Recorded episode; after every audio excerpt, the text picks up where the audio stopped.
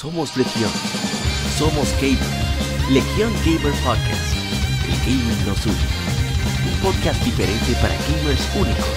Noticias interesantes. Historia del gaming y mucho más para mantenerte al tanto del actual como del pasado. Porque todos jugamos. El gaming nos une.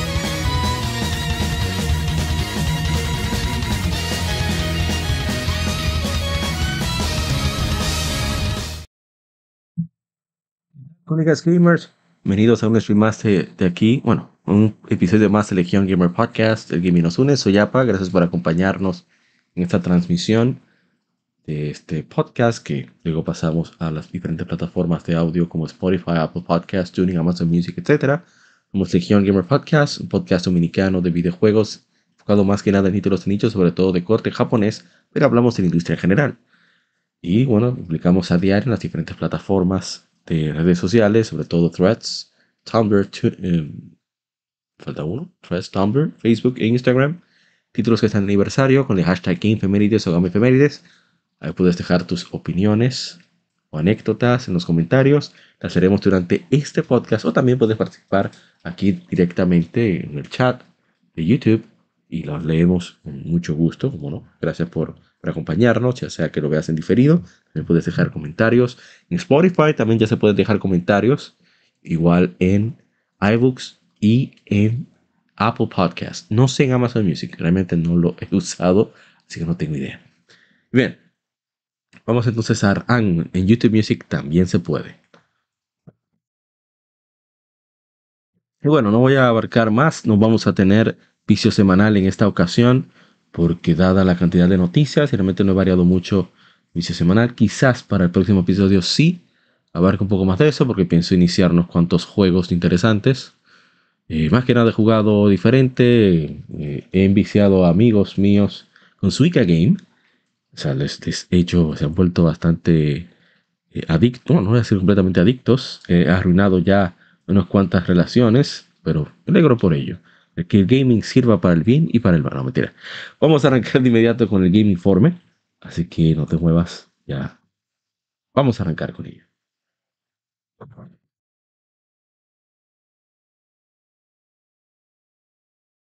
Game Informe. Las noticias de la semana debatidas y comentadas.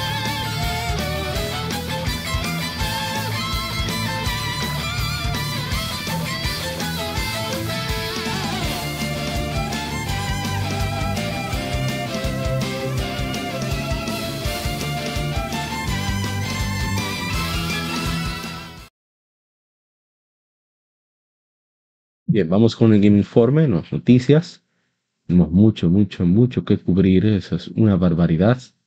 Cantidad de cosas debemos cubrir. Y bueno, vamos a arrancar con. A ver, a ver, a ver. Por acá. Ah, sí, aquí está.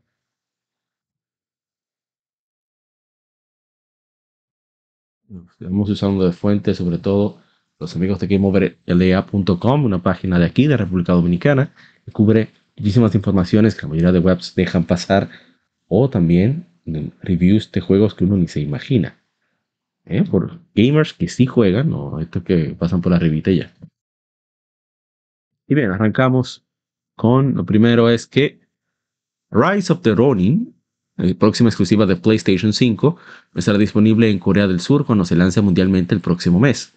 Esto se debe a comentarios controvertidos, controversiales, debería ser controversiales, realizados por el director del juego Team Ninja, Fumihiko Yasuda, bueno, que fue el que fue el director de Nioh. Dada la animosidad política entre Corea del Sur y Japón, esos comentarios han llevado a Sony Interactive Entertainment a bloquear el lanzamiento de Rise of the Ronin en Corea del Sur. El juego fue cancelado debido a la controversia generada por un vídeo detrás de escena, de Making of, en el que Fumihiko Yasuda, director del juego, supuestamente elogiaba a un erudito japonés Yoshida Shoin, parándolo con Sócrates. Este elogio resultó controversial debido a que Shoin promovió la teoría Jeonhan, abogaba por la conquista de tierras coreanas por parte de Japón para fortalecer su posición en la región. La reacción violenta de la comunidad de jugadores coreana llevó a que Sony Interactive Entertainment Corea bloqueara el lanzamiento del juego en el país. Ya no es posible precomprar Rise of the Ronin en cuentas surcoreanas en la PlayStation Store.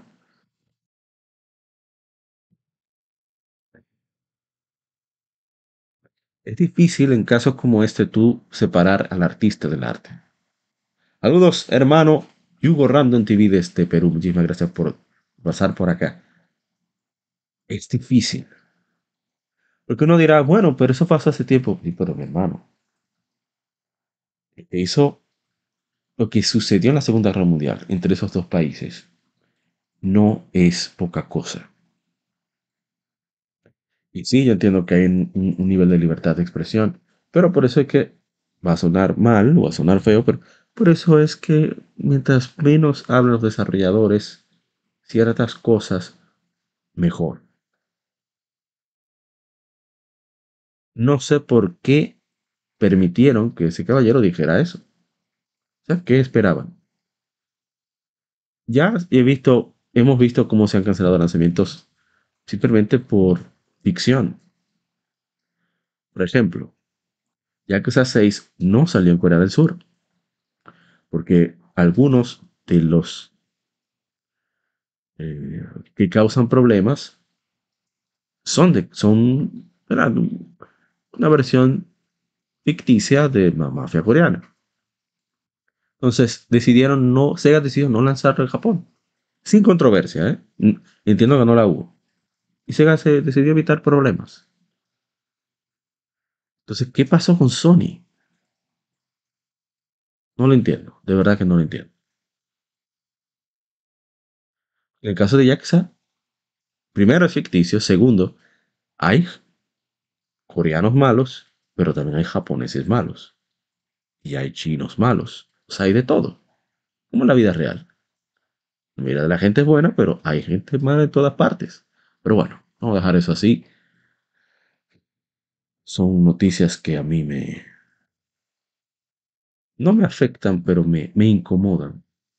Que son cosas que se resuelven fácilmente con un buen manejador de, de imagen y de, medios. Rayos. Qué cosa, ¿eh? Como dinero se perdió ahí. Pero bueno.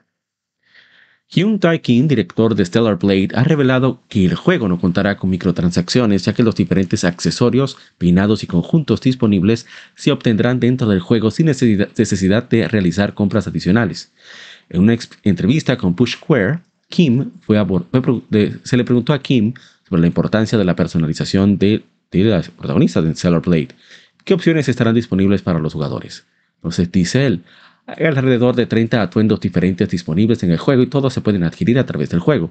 Entonces puedes explorar, realizar una misión o ir a la tienda del juego para comprarlos. Puedes disfrutar de ese elemento de recolección del juego. Además, realizar misiones, podrás desbloquear peinados para que puedas personalizar diferentes estilos. Y hay otros complementos como pendientes y gafas. Pero lo importante es que todos estos se pueden adquirir en el juego sin necesidad de compras adicionales. Stellar Blade tiene su fecha de lanzamiento prevista para el 26 de abril de 2024 en el PlayStation 5. Sí, el PlayStation 5. Que vamos a retomar, por lo menos aunque sea en este podcast, los valores correspondientes a los gamers latinoamericanos con respecto a los artículos con los que se dirigen a los sistemas de videojuegos y a los videojuegos en sí. Aquí, en Latinoamérica, según Club Nintendo, estoy bromeando, eh, por si acaso, las consolas o los sistemas son varones y los juegos son hembras. ¿Por qué? Porque sí. Debemos jugar la Zelda, por la cinta de Zelda, que jugar en el Switch, en el Nintendo Switch, en el sistema Switch. No, mentira, estoy bromeando. Cada quien que haga lo que quiera. Yo solo, lo estoy fastidiando. siguiendo con Stellar Blade, GameOverLA.com. Tenemos, a ver, a ver, esta página. No sé por qué carga tanto. Recientemente se dio a conocer que Stellar Blade, el próximo juego de hack and slash post-apocalíptico, ha recibido una calificación, para adultos en Corea del Sur por parte del Comité de Gestión de Juegos.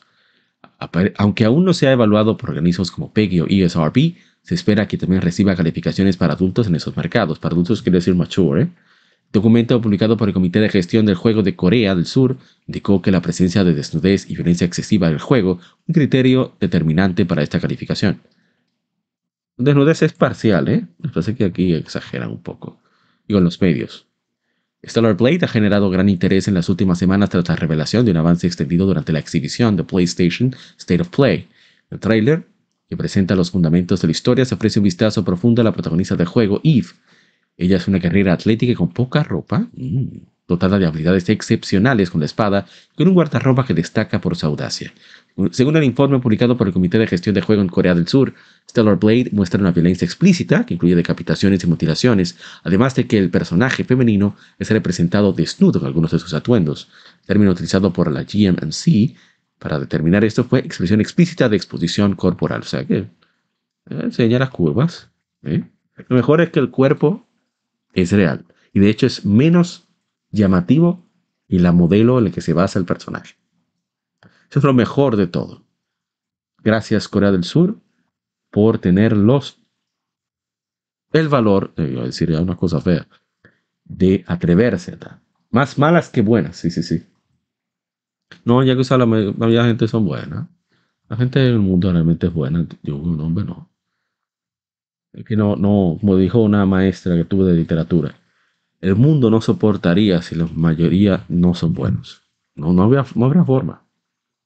Imagínate todo el mundo yendo para, por su lado.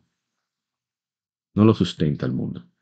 El problema es que la mayoría somos, eh, vamos a decir, más uh, rebaño que otra cosa. Ahí que el problema. Pero eso es una discusión para otro día. Vamos con siguiente información, que son demasiado. Aquí en ¿verdad? Eh, eh, eh. Por cierto, antes de continuar, vamos a pasar un momentico. Voy a buscar eso.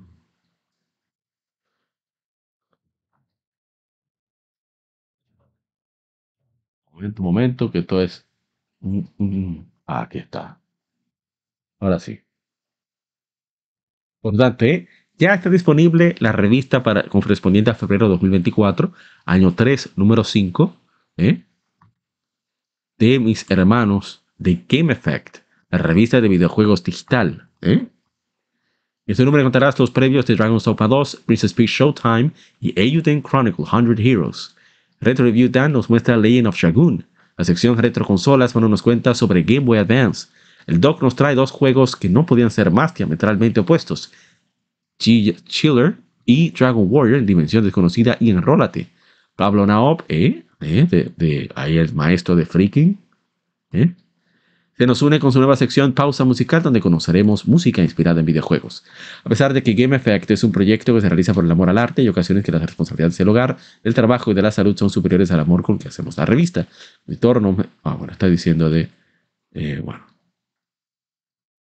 está muy bien eso, me gusta. o sea, esta revista va a cubrir parte de marzo y eso está muy bien, qué bueno.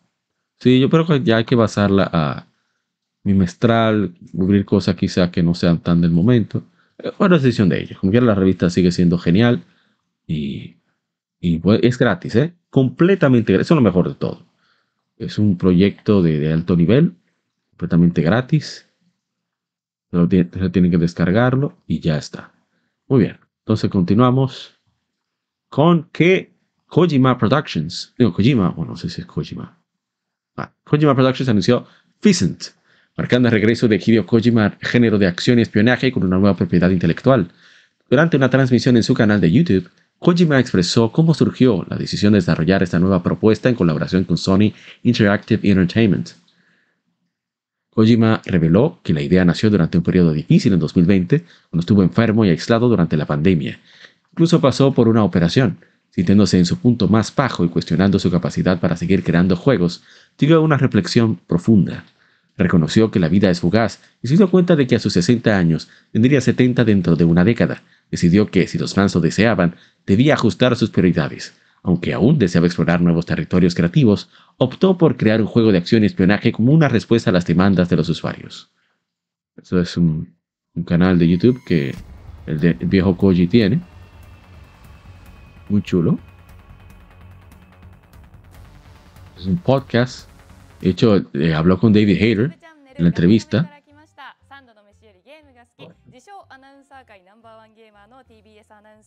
Entonces, ah, mira, de Tokyo Broadcast Show. Mira, tienen más, muchos podcasts de, de videojuegos en, en Tokyo Broadcasting System.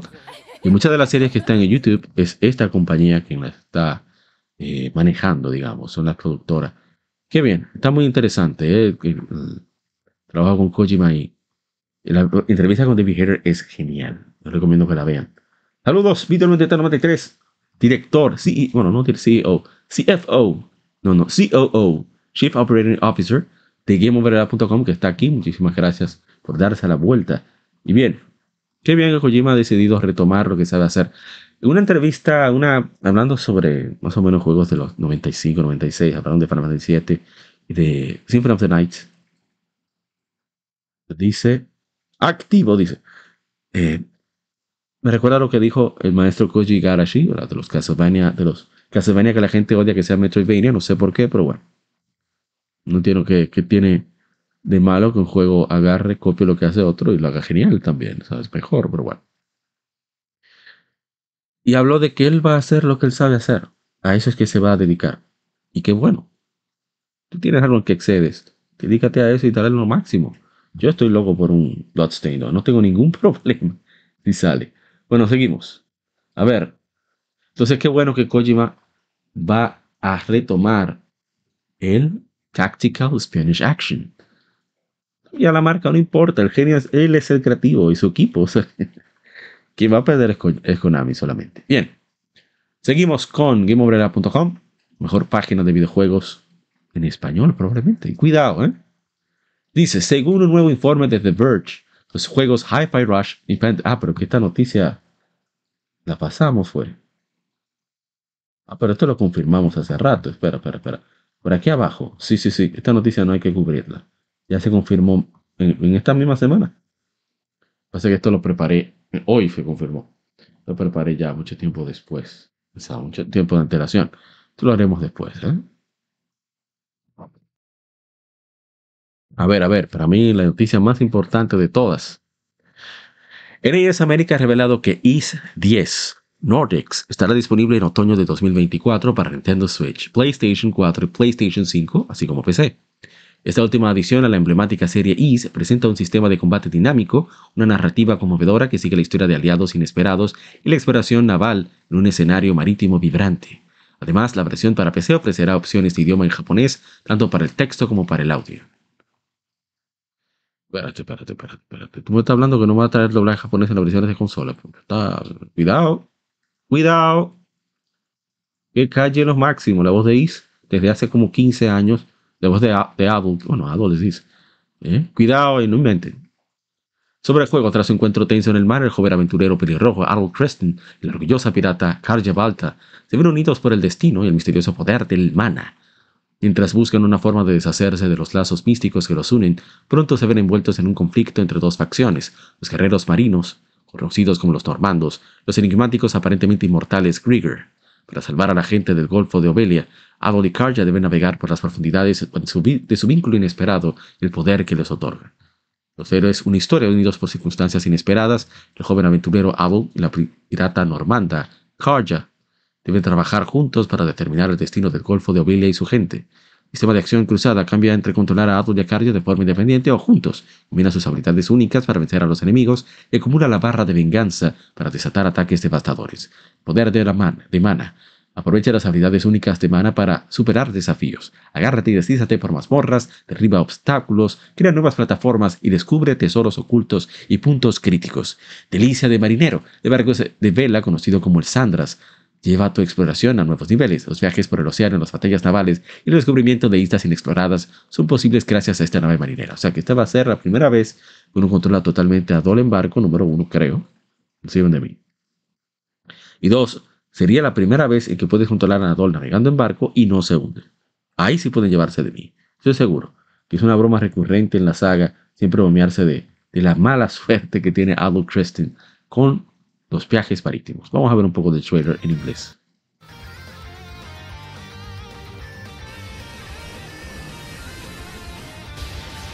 Toda la música del juego está disponible en Spotify, ¿eh? por si acaso. Vemos el gameplay, sí, operación utilizando mana. Ahí vemos el ataque cruzado. Tienen que, unirla, tienen ambos.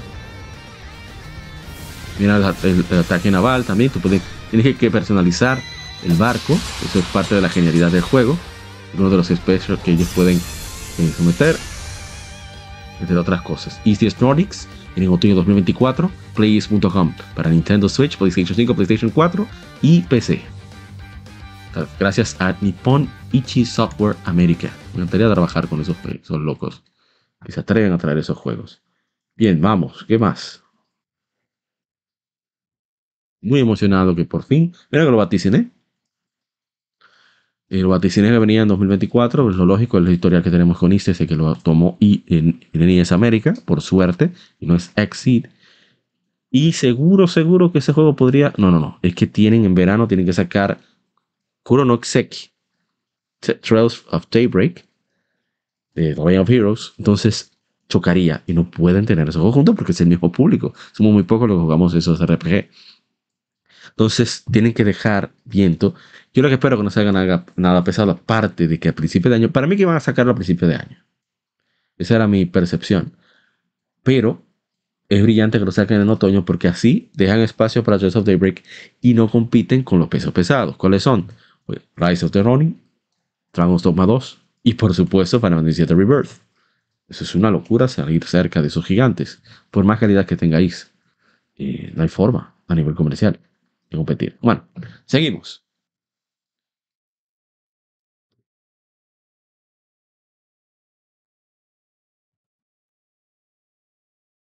No.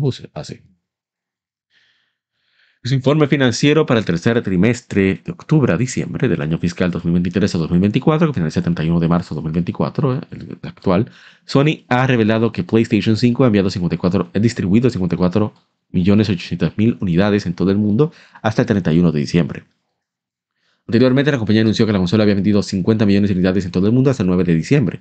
A lo largo del trimestre, Sony envió 8, distribuyó 8 millones 200 mil unidades a nivel mundial, lo que representa un aumento de 1.100.000 en comparación con lo logrado en el tercer trimestre del año fiscal anterior. O sea que está incrementando la distribución y la venta de consolas. Sigo leyendo. Sus envíos totales para el año fiscal actual ahora ascienden a 16.400.000 unidades, Sony había proyectado anteriormente un récord de 25 millones de envíos para la totalidad del año fiscal, lo que significaba que la consola tendría que haber vendido 8.600.000 unidades adicionales entre enero y marzo.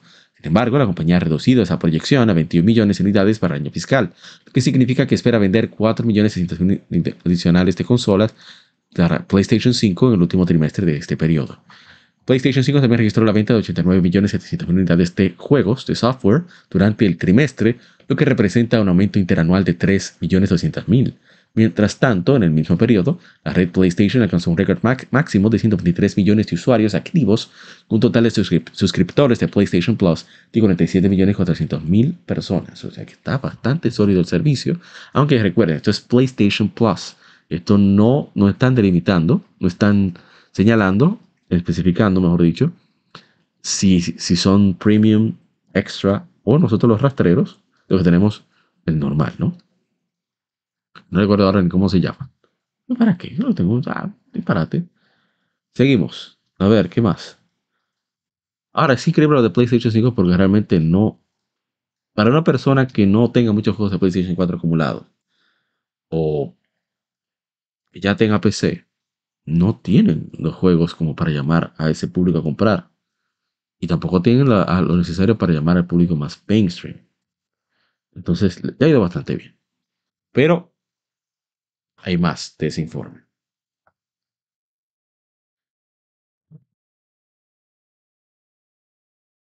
Seguimos en GameOverLA.com, mejor página en la historia de República Dominicana sobre videojuegos y de las mejores, por no decir la mejor, en español. Para mí no es. Seguimos. El presidente de Sony, Hiroki Totoki, busca mejorar los márgenes de beneficio de PlayStation durante el lanzamiento de más juegos multiplataforma. Totoki mencionó que, si bien en el pasado el enfoque era popularizar la consola, ahora reconocen la sinergia que se genera al tener contenido propio disponible en diversas plataformas. Destacó que la expansión hacia otras plataformas, como las computadoras, puede contribuir significativamente al crecimiento y la rentabilidad del contenido propio. Además, expresó su deseo de trabajar activamente en la mejora de los márgenes de beneficio y se mostró decidido a adoptar una postura proactiva en este sentido. En los últimos años, Sony ha estado lanzando juegos propios de PlayStation para PC. Recientemente lograron un éxito notable con el lanzamiento de Helldivers 2, que alcanzó más de 200.000 jugadores simultáneos en Steam. Esa es la fuente de SVG Charts en este caso. Ok. No voy a comentar todavía porque falta, falta. Falta más información. Vamos a poner esto también. Ah, pero esto lo leímos. No. Vamos, a, vamos con esto. A ver, márgenes de ganar. Ah, aquí. Bien, aquí vamos. Para discutir todo, cuando tengamos ya toda la información en la mesa, ahí vamos a entonces a comentar.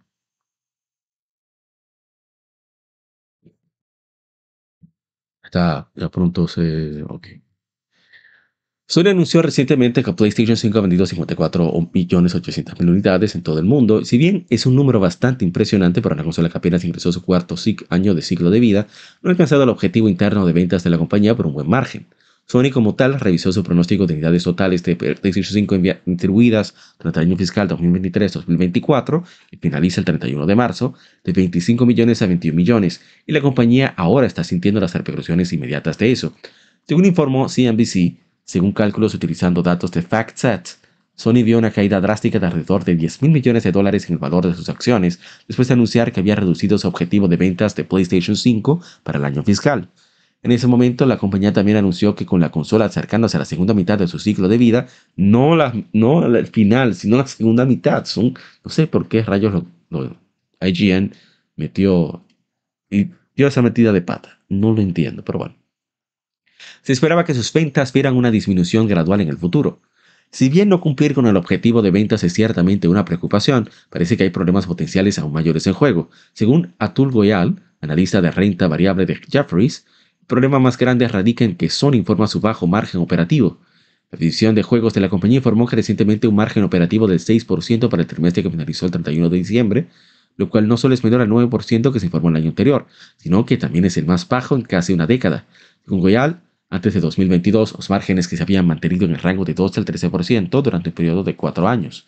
El analista, quien califica los márgenes operativos actuales de extremadamente decepcionantes, dice que esto, a pesar de varios intentos, los vientos a favor, deberían haber impulsado los márgenes hacia el 20%. Cercan Toto, perdón, que en mi país esto tiene un significado muy especial. Director ejecutivo y fundador de la firma de consultoría Kantan Games, Kantan es fácil, simple en japonés. Afirma que los márgenes operativos de Sony probablemente se han visto afectados por los efectos a largo plazo de los grandes presupuestos que asigna, presupuestos que asigna la compañía de sus títulos, a sus títulos first party, como Marvel's Spider-Man 2, que según informes tuvo un presupuesto de desarrollo y marketing de 315, 315 millones de dólares, según documentos internos filtrados que surgieron de la violación de datos sufrida por la desarrolladora Insomnia Games en diciembre. Recientemente, Sony también dijo que no lanzará nuevas entregas en franquicias first party existentes importantes hasta al menos, menos abril de 2025. Sin embargo, la compañía tiene varios lanzamientos de PlayStation Studios alineados para 2024 de todos modos, el recientemente lanzado Helldivers 2, que se unirá a Rise of the, Rise of Ronin, Blade, Concord y Until Dawn en los próximos meses.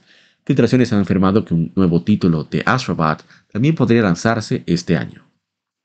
Bien, Ahí tenemos otro. Aquí tenemos lo de los juegos. Bueno, pues vamos a ver, vamos por parte. Ok. Ya. El problema es precisamente el costo de los juegos y la posibilidad de venta. Debido a que Sony, a pesar de que la consola está vendiendo bien y está vendiendo muchos juegos, el costo operativo que tiene la compañía, precisamente por el margen del nivel de estos estudios, es muy elevado. Y ellos no han hecho lo suficiente ni para incentivar que se vendan más las consolas, ni incentivar para que se vendan más juegos. ¿Qué quiere decir esto? Sería o preparar alguna especie de o rebaja, ya sea de los juegos, tanto de los juegos como de la consola, o simplemente hacer lo que hay que hacer, lanzar más juegos. Ellos están haciendo varias inversiones que también han, incrementado el margen operativo, perdón, han disminuido el margen operativo con que, se manejan. Han hecho inversiones en China, han hecho, inversiones también en la India, están ahora tratando de invertir en, en África, porque lo de África va más allá. Lo de África es también para entrar al mercado de lleno de consolas. Eh, creo que deberían de hacer lo mismo con Latinoamérica. Porque con todo y todo, a pesar de la distribución oficial que tienen en algunos lugares a través de una compañía canadiense, que ahora no recuerdo el nombre, S2G, S2G se llama así, S2G. podrían manejar eso un poco mejor, ya sea aumentando el volumen para reducir el costo, no sé. Pero creo que hay mucho que pueden hacer para aumentar esto de la consola, tanto las ventas de consolas como la presencia de sus juegos first party. Hay juegos que definitivamente, bueno, vamos a dejar eso para después. Pero sí, eh, no es sorpresa. Vamos a seguir leyendo y luego voy a seguir comentando que voy a entrar ya en otra información. Aquí tenemos lo de los lanzamientos. Esperar a que cargue. Mientras voy a tomar un poquito de agua. Allá cargo. Y no he bebido el agua.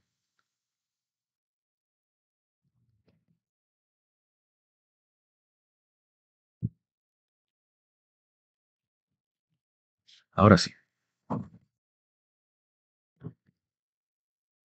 Por si acaso tenemos más personas. Oh, esa imagen de beneficio un 6% debería ser un 20%. Exacto, ese es el problema. Los costos operativos, eh, de poco movimiento de las, bueno, poco movimiento de las consolas, que no podía moverse más la consola. Es un problema. Y que ellos gastan mucho, tienen a mucha gente de alto nivel que cuesta. Ese talento que ellos tienen cuesta. Y la adquisición de estudios, estudios que no han producido como debían. Ponji. y bueno. Seguimos. Si Ponji hubiera estado mucho mejor, ¿eh? si me preguntan, pero bueno. Hiroki Totoki, presidente de Sony, reveló que Sony Driving Entertainment no tiene planes de lanzar ningún título importante nuevo basado en IP existente durante el próximo año fiscal, que abarca desde abril de 2024 hasta marzo de 2025. Aunque eso no implica que PlayStation no vaya a lanzar juegos propios antes de abril de 2025 y que podrían presentar títulos importantes basados en nuevas IP, como Concord, nuevas versiones IP pequeñas como la remasterización de Ultimate Dawn, Totoki afirmó, en cuanto al software propio, nuestro objetivo es seguir centrándonos en producir trabajos de alta calidad y desarrollar juegos de servicio. Aunque hay proyectos importantes en desarrollo, no planeamos lanzar nuevos títulos de franquicias importantes existentes el próximo año fiscal, como God of War Ragnarok y Marvel's Spider-Man 2.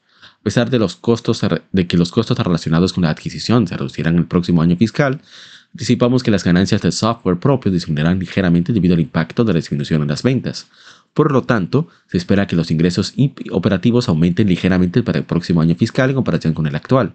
Sin embargo, estamos evaluando medidas adicionales para mejorar aún más la rentabilidad antes del anuncio de los resultados anuales en mayo. Totoki también ha expresado su interés en aumentar los márgenes de beneficio de PlayStation y una estrategia para lograrlo es lanzar más juegos multiplataformas. En el pasado, nuestro objetivo principal era popularizar la consola, solo leímos ya esa parte. Muy bien. Ahí va una parte. Los Bros. Direct sí causó reacciones por lo que veo. Sí, sí, sí. Hay saludos Xpinel, chequen ahí Xpinel. Su canal siempre está produciendo contenido de nivel. Muchas gracias por las menciones, por cierto. ¿Eh? Muchísimas gracias. Y bien, ya para terminar, casi casi terminando con lo de PlayStation. Muchas cosas de PlayStation. Yo creo que lo de plataforma, si no se hace medido, va a ser un error pero eso soy yo, ¿no? Dice, a pesar de que los envíos totales superaron los 54 millones 800 mil millones, perdón, 54 millones 800 mil unidades desde su lanzamiento en noviembre de 2020, se espera gran rebaja de precios de PlayStation 5 en el corto plazo. Hiroki Totoki, presidente de Sony Interactive Entertainment, dijo durante una llamada con inversionistas, informado por IGN, que se debió a las dificultades para reducir el tamaño del chip de PlayStation 5.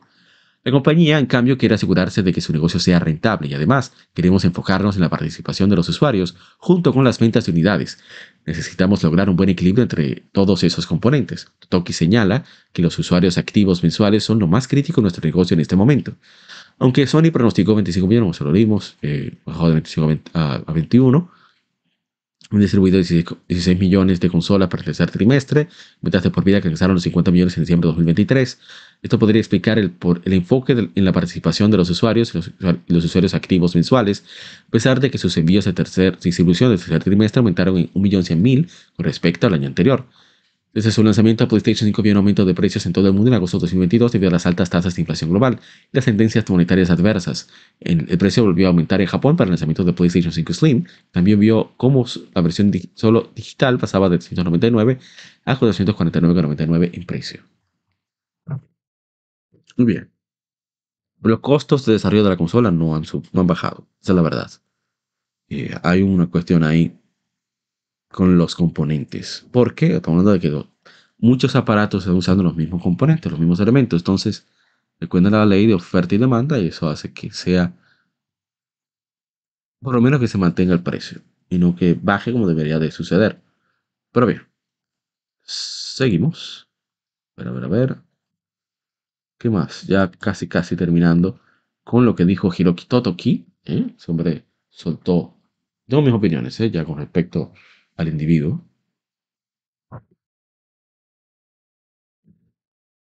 Pues vamos, confirma que soy humano, confirma que no estoy atacando.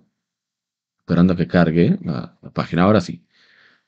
En los últimos años, Sony ha expandido significativamente su presencia en el espacio de juego en, PC, con títulos como God of War, Horizon Zero Dawn y Marvel's Spider-Man, que han tenido impresionante éxito en la plataforma.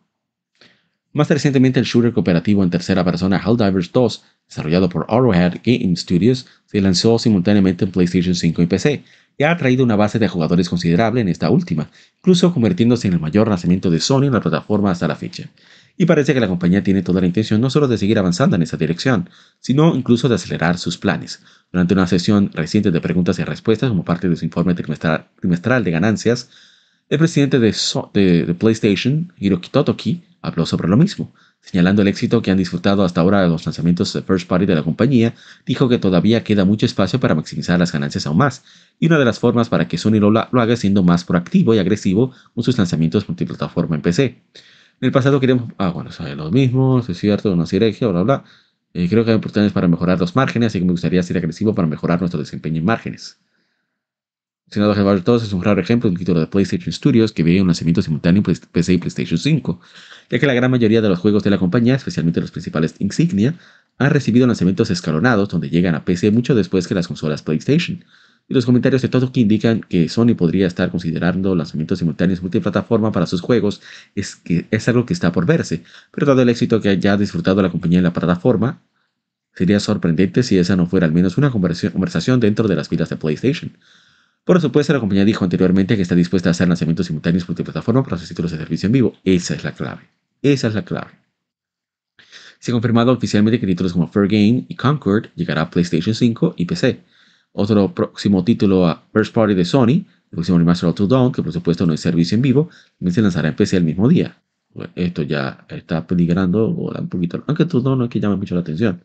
En mayo de 2022, Sony dijo que aproximadamente 50% de su cartelera First Party tendría presencia en PC para el año fiscal 2025 y 2026. Yo digo que es un error. meter los First Party de alta calidad día 1 en PC es un error. Esa es mi opinión. Porque el negocio es vender la consola para atraer a público la consola y que estos, al utilizar la plataforma, se queden ahí, también consuman de otro tipo de contenido que venden ahí, que no necesariamente sea de tuyo. Yo creo que esa debe ser la clave. Por eso Nintendo está tan bien.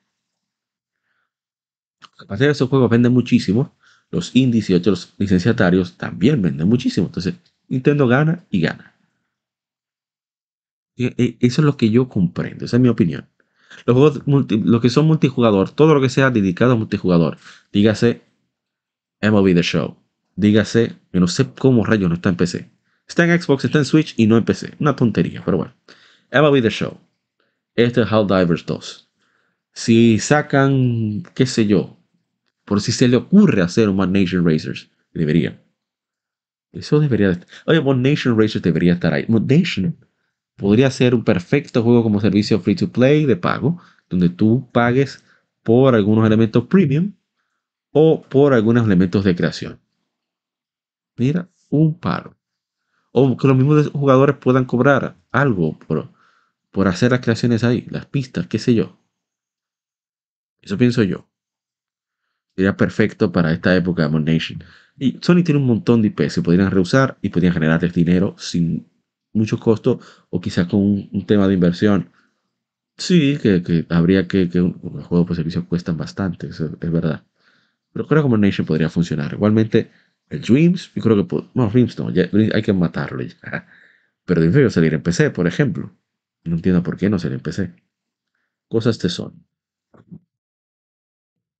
Dice Víctor 93. Wolverine Death Stranding Ghost Shima 2 exclusivo de consola. Exacto. Eso pienso yo que debe ser. Conquer Free Games para PlayStation 5 y PC el mismo día. Así es. Mi hermano James está conmigo. Pensé que yo estaba solo en esto. Yo pienso que es así. Entonces hay otra cosa. Entonces, A ver, falta un último elemento compartir de Totoki. Bien, aquí vamos.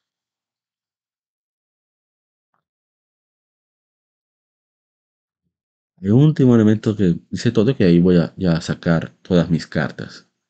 También. No, sacar la suya con la mía, yo tengo derecho a opinar. Oh, no somos locos. No, verdad sí. Pero no se lo cuenten a nadie. Bien. Ok, aquí vamos. Durante una sesión de preguntas y respuestas, en el último informe financiero, Aristóteles eligió la creatividad del estudio Bungie, conocido como por, por, Destiny 2, bueno, y Halo también. Sin embargo, expresó su deseo de ver una mayor responsabilidad en los presupuestos y cronogramas de desarrollo por parte de los líderes del estudio. Eso está muy bien. Que los estudios se están manejando a lo loco. Eso está muy bien. Sigue. La adquisición de Bungie por parte de Sony en enero de 2022 fue considerada un éxito, vista como una respuesta a la adquisición de Activision Blizzard por parte de Microsoft. Se esperaba que esta adquisición proporcionara a PlayStation más conocimientos en juegos de servicio en vivo. En aquel momento se anunció que Bungie seguiría siendo una subsidiaria independiente, no tendría su multiplataforma, libertad para autoeditarse y llegar a los jugadores en diferentes plataformas. Sin embargo, dos años después, la relación entre Sony y Bungie parece mostrar signos de tensión. Según informes de diciembre de 2023, el número de jugadores de Destiny 2 había disminuido considerablemente y los ingresos estaban por debajo de las proyecciones en un 45%. Es una locura, ¿eh? Eso no tiene sentido. Pero bueno, sigo. Además se mencionó que la moral en el estudio estaba baja después de los despidos ocurridos en octubre. Señor, usted compra, a ponerlo así, yo quiero poner un negocio de pastelitos o empanadas, como decimos aquí en Latinoamérica. Y resulta que me asocio con la persona que mejor a hacer empanadas. Y esa persona tiene un equipo de hacer empanadas. Yo traigo más gente para que hagan otras cosas, para diversificar el negocio, para que hagan también equipes y cosas. Pero resulta que pasan los años, baja el boom de las empanadas yo me estoy quitado, aumentándome números. Y yo decido que como los que más cobran son los empanadas, que es lo que más vende, lo que más vende, por cierto, yo decido salir del equipo de empanadas. Los veteranos que han estado ahí desde el principio, que son los que saben cómo funciona todo, y yo adquirí ese equipo por el talento. ¿Verdad que no tiene sentido? Eso pasa con Bungie. Se llevaron un montón de gente que fueron los que le dieron forma a Halo 2, Halo 3, Halo 3 ODST, o los mismos Halo 3. Y se supone que lo adquirieron por el talento y por el know-how, por el conocimiento de cómo hacer las cosas. Entonces, fue, se poncharon Sony. Fue una estupidez adquirir a Bungie. Si eran las condiciones. Parece, estoy yo especulando, pura especulación, que ya ellos sabían que venían problemas, entonces quisieron aprovechar el momento situación con respecto a la presión que tenía Sony por la iba a perder, obviamente al estudio, a la editora de estudio, que le proporcionara mil millones de dólares anuales de gratis, hablando de Activision Blizzard por, por Call of Duty, y dejaron eso así, que corriera. Entonces, cuando veían que había problemas, ok, hay que eliminar lo que más cuenta. ¿Quién cuenta? Esto, esto, esto, esto. Llevaron a los muchísimos veteranos y es aquí la situación. Y todo lo contrario, según escuché decir a Colin Moriarty, con el Twisted Metal dice que será live service en un comentario puede ser que llegue a PC día 1, Muy bien, es, ojalá. volviendo con, este tema. Mira, fue la idea. La cuestión es que te aceleraron. La manera de que son adquirir juegos normalmente era ven, yo te contrato como second party, tú me haces tantos proyectos, o mira, salió bien, salió excelente, o quizás no vendió mucho, pero veo que con poco hiciste una maravilla, vamos a hacer negocios. Ah, ya me acordé lo que iba a decir, recordé perfectamente. Según estaba diciendo Colin Moriarty, cuando el asunto de la adquisición de, de, de Insomnia Games, parece que hubo la intención de reducir personal. Y Ted Price, CEO, fundador de Insomnia Games, dijo, cuidado con los, veteranos de Ratchet. Según dicen, Ted Price se malentó y dijo, no, con la gente de Ratchet no se meta. Y ahora soy más fan todavía de Insomniac. Por cierto. Sea cierto, yo creo que es cierto, porque realmente en ese podcast no se dicen cosas que no son. Pero definitivamente, eh, Ratchet es lo máximo. Ah, perdón. Tengo que decirlo siempre en el podcast, así que no importa. Ok, seguimos. Ajá. Se rumoreaba que Sony consideraba una posible adquisición total de Bungie que pondría fin a su independencia funcional. Es poco probable que los comentarios de Toki disipen esas preocupaciones. Inició abordando la situación de Sony Interactive Entertainment en general, mencionando que los empleados tienen una comprensión sólida de sus funciones y responsabilidades individuales. Sin embargo, agregó que no necesariamente entienden cómo sus respectivos esfuerzos se relacionan con el crecimiento general, la generación sostenible de ganancias y una mayor rentabilidad. Toki viene de contabilidad. Jim Ryan venía de marketing. O sea, son formas de manejo totalmente, diametralmente opuestas. No tienen absolutamente nada que ver uno con otro. Entonces, este hombre, ojalá, bueno, ya cuando termine, doy mi opinión. Luego, tanto aquí se refirió específicamente a Bungie, comentó. Visité los estudios de Bungie y sostuve reuniones con la gerencia. Observé que los empleados que trabajaban en los estudios estaban muy motivados, mostrando una gran, mostrando una gran creatividad y un conocimiento impresionante de los servicios en vivo. Sin embargo, también señaló que había margen de mejora desde una perspectiva empresarial, especialmente en áreas como la gestión de los gastos comerciales y la responsabilidad en los plazos de desarrollo. Totoki expresó su deseo de continuar el diálogo y encontrar soluciones efectivas. Ojalá, ¿eh? Ojalá. A ver, ¿falta algo más? Plataformas. Ok, ya. Ahora sí. Esto tiene dos cosas malas. Tiene cosas buenas y cosas malas. ¿Qué veo malo? Eh, cuando se reduce el presupuesto puede restringir un poco la creatividad. Porque también puede, también eh, lo bueno es que puede eh, optimizar, puede llevar, perdón, a la optimización, tanto de los gastos como del talento. y lo malo es que también puede hacer que experimenten menos, porque si hay más presión para entregas, puede ser que ahora los parches sean aún más grandes, que haya más problemas por tener que cumplir con esa responsabilidad de desarrollo que mencionó Totoki. Hay muchas cosas, muchas cosas que me preocupan. Lo bueno es que quizás por mantener ese margen de ganancia, por subir ese margen de ganancia dentro de lo posible, se vuelva a abrir, vuelva PlayStation a aperturarse a juegos más pequeños. Que eso hace falta. Juegos que no cuesten 100 millones de dólares, cuesten 30, 40, que sean cortos, que sean divertidos. Eso hace falta. Juegos que quizás no tengan, no sean hiperrealistas. Ojalá, esa es la esperanza que yo tengo con todos que, quieran irse por ahí. Es porque, bueno, no sé, porque realmente duraron 8 años en desarrollo, pero no creo que Divers 2 haya, haya costado tanto. Costó bastante, pero no tanto. Es un éxito. Y creo que por ahí es, es la vuelta, como dicen aquí en mi país.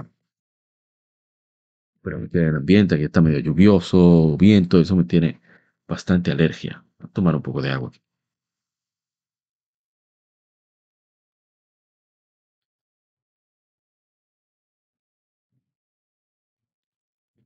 Ok. Bien, entonces, ojalá y, por ejemplo, si Ratchet Clank, que el Ratchet Clank All for One, es algo que no costó mucho. Oye, esta es la oportunidad perfecta de tú reducir margen, eh, de reducir, eh, perdón, de aumentar el margen de ganancia, el margen de beneficio, trayendo juegos que quizá no fueron tan exitosos en su momento, si tuvieron buenos números, y pueden quizás funcionar mejor ahora. Por ejemplo, Ratchet Clank for One trae un remaster de ese juego, multiplayer, que no es por servicio bueno, pero tú le agregas cositas eh, de adorno, se lo cobra. Yo no tengo problema con eso. Pero no voy a comprarlo. Perdón. Remaster de juegos que quizás no fueron tan famosos, que en este momento quizás un, buena, un poquito más de publicidad, un bundle ahí de clásicos de, clásicos de PlayStation, juegos únicos o juegos artísticos, qué sé yo. Para eso hay un equipo de marketing.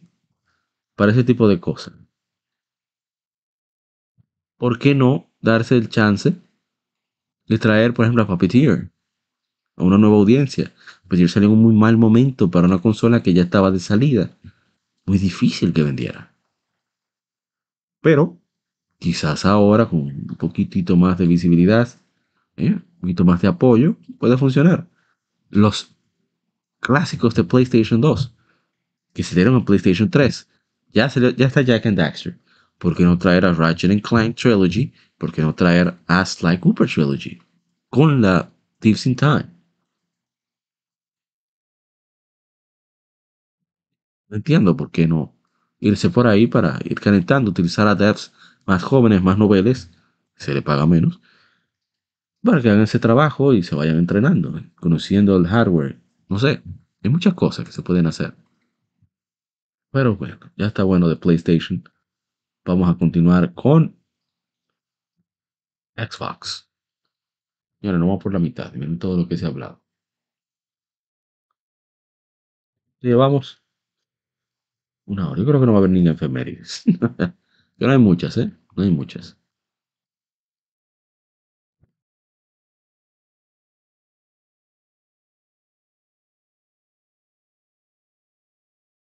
Perdón, tuve que... Alergias.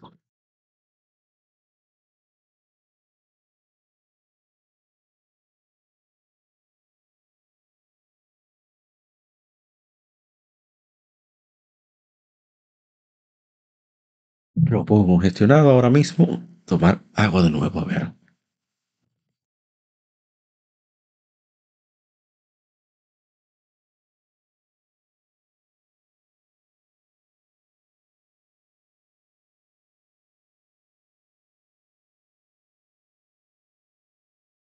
Bien, seguimos. Según un reciente informe durante una reunión interna de Xbox celebrada el 6 de febrero, los líderes de la división de juegos de Microsoft, Phil Spencer y Sarah Bond, aportaron el, al personal en respuesta, respuesta a rumores sobre la multiplataforma de juegos como Starfield e Indiana Jones. Según el reporte de Inverse, Bond enfatizó la visión de Xbox de hacer que cada pantalla sea un Xbox, mostrando el juego Palworld de Xbox Game Pass en varios dispositivos para ilustrar este punto. El periodista Shannon Liao, quien compartió este informe, mencionó que Bond discutió extensamente la estrategia de Xbox expandirse a través de diferentes dispositivos y su objetivo de liderar en juegos multiplataforma. La comunidad de jugadores ha estado debatiendo intensamente sobre el futuro de Xbox como plataforma de consola desde que surgieron los rumores de multiplataforma de la semana pasada espera obtener más información. Bueno, se lo vamos a, cubrir ahora. Ok, seguimos. ¿eh? Bueno, tenemos un paquete aquí de informaciones que compartir.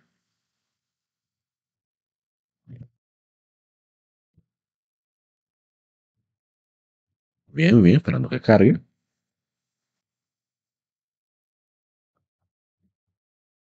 En una entrevista para el boletín GameFile del periodista Stephen Totilo, no están ayudando, ¿eh? Con su apellido.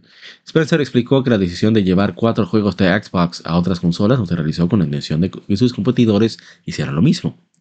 Esto no es para mí una especie de trueque, afirmó Spencer. hacemos bien por el bien del negocio de Xbox. A pesar de esto, Spencer dijo que por supuesto darían bienvenida a los juegos de otras consolas en Xbox y señaló que sería beneficioso para los juegos multijugador en particular, de construir una gran comunidad en línea es importante para la vida útil de un juego. Diré que cuando veo un juego como Helldivers 2 y es un gran juego, felicitaciones al equipo que lo lanza en PC y PlayStation, estoy exactamente seguro de que quién ayuda en la industria al no estar en Xbox, él dijo. Intentas torcerte y decir que de alguna manera eso benefició a alguien en alguna parte, pero lo entiendo. Hay un legado en los juegos de consola del que nos beneficiaremos enviando juegos, no colocándolos en otros lugares. Hacemos lo mismo. Spencer también señaló que Helldivers 2, lanzado por Sony para PlayStation y PC el mismo día, está teniendo un buen desempeño en esta última plataforma. Diré que enviar más juegos a más lugares y hacerlos más accesibles a más personas es una buena parte del negocio del juego. Ok. Deja que me explique a mí, Spencer, por favor, por qué compró Activision Blizzard King. ¿Por qué Starfield y toda la caterva de juegos de Xbox salió en Xbox en su momento? Porque él habló de rendirse en esa entrevista. O sea, yo no entiendo por qué dices que aquí. Claro que beneficia a PlayStation, me está trayendo gente a la plataforma. Además, el no tener que pagar el 30% de regalías también es un beneficio. Ok, ¿tú qué crees? Vamos a ver qué sucede, pero yo sinceramente espero que pronto aparezca otro dirigente de Xbox. Ninguno de los que están ahí. Aunque sea alguien de Activision Blizzard. Creo que tienen, saben más lo que hacen. Aunque no me gusta cómo manejan a los estudios, pero rayos.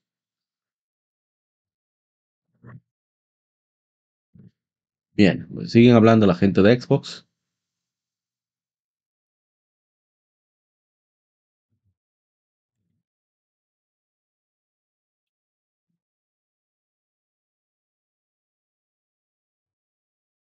Y dice, durante un podcast sobre el futuro de Xbox, la presidenta de Xbox, Sarah Bond, mencionó la próxima generación de hardware de Xbox y destacó que representaría el mayor avance técnico que jamás haya visto una generación de hardware. Antes de la publicación del podcast, algunos seguidores expresaron preocupación en las redes sociales sobre los informes que sugerían que Xbox planeaba llevar algunos de sus juegos a las consolas PlayStation y Nintendo, lo que generó especulaciones sobre su posible salida del negocio de hardware. Sin embargo, los comentarios de Bond parecían destinados a disipar estos temores. Esos temores. Vamos a ver un poquito del podcast. Decision really with the long-term health of Xbox in mind. Um, and long-term health of Xbox means a growing platform, our games performing, building the best platform for creators. Um, mm. Yo no sé de lo que le gusta mucho escuchar ejecutivos ya sean de cualquier aparato. Bueno, mi pata era divertido, es verdad. Era como sincero, me sentía sincero. Creo que esa es la diferencia. Pero Iwata era el único. Bueno, y Miyamoto también. Iwata. Miyamoto le gusta hacer bromas, eso me gusta. Seguimos. Vean la conferencia de Miyamoto cuando recibió el logro, el Achievement, Live Achievement Award, en 1999 creo que fue que se lo dieron en los TAIs. Me gustaría transmitir eso y traducir en tiempo simultáneo. Voy a hablar con Garibeño a ver qué le parece. Porque él explica muchas cosas de desarrollo, que es para creadores de, de videojuegos que él habla. Y hace unos chistes geniales ahí. Vamos a seguir. Microsoft ha confirmado que cuatro juegos exclusivos de Xbox, aún sin nombre, se lanzarán en otras plataformas de consola como PlayStation 5 y Nintendo Switch. Según informes de The Verge, respaldados por VGC, Video Chronicle, que es una de las fuentes más fiables de, información de gaming. Estos juegos incluyen Pentiment, Hi-Fi Rush, Sea of Thieves y Grounded. Esta noticia fue revelada como parte de un nuevo podcast diseñado para ofrecer una actualización sobre los planes futuros de Xbox, donde el jefe de juegos, Phil Spencer, explicó que la decisión se tomó para garantizar la salud a largo plazo de Xbox. vamos a citar lo que dice para garantizar el éxito a largo plazo tanto para Xbox como para la industria en su conjunto, me encanta como siempre está salvando a la, industria, debemos seguir evolucionando. Se lee en un comunicado. Hoy anunciamos que ampliaremos las comunidades a las que llegamos. Actualmente estamos en el proceso de llevar cuatro juegos de Xbox a otras plataformas. Estos títulos que han estado disponibles para los jugadores de Xbox durante al menos un año, vidas gemas ocultas que merecen una experiencia más amplia y juegos de servicio en vivo cuyas comunidades se beneficiarán a dar bienvenida a aún más jugadores. Pronto compartiremos más detalles sobre estos títulos. Pero después lo dice.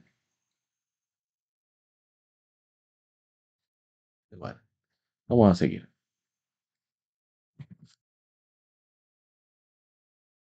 Sí, ahorita vamos a confirmar algunos de esos juegos. Vamos a las noticias que nos faltan.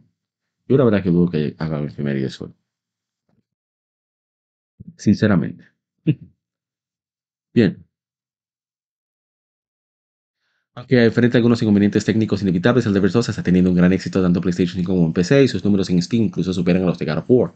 No es solo el juego más vendido en la popular tienda de Valve en ese momento, sino que la secuela del shooter en tercera persona alcanzó su punto máximo con alrededor de 81.000 jugadores durante la noche, superando cualquier récord anterior establecido por los ports de PlayStation Studios.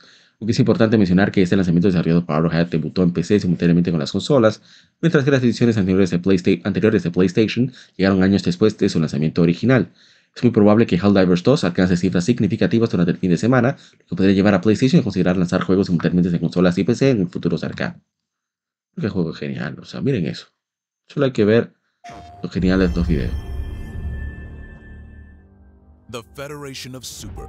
la Federación de Super Tierra, manejando, manteniendo a la democracia a salvo con gran cantidad de soldados, protegiendo la Super Tierra a perpetuidad. con el toque de un puño de hierro. Pero estos enemigos, los enemigos juntos, debemos tomar de nuevo el control de la libertad. O sea, tomar el control de la libertad. Manejaremos la democracia por la victoria. genial, es un genial. O sea, es que el juego te dice, en esta solamente vimos 30 segundos. Entendemos cómo es el juego, el espíritu que hay detrás. Creo que ese es el éxito. Yo espero de verdad que Sony compre Arrowhead Studios. No deben dejar de ir ese talento, dejarlo que, que jueguen, literalmente, que hagan lo que quieran, darles espacio, hacerlo incluso hasta multiplataforma, si son multijugador online.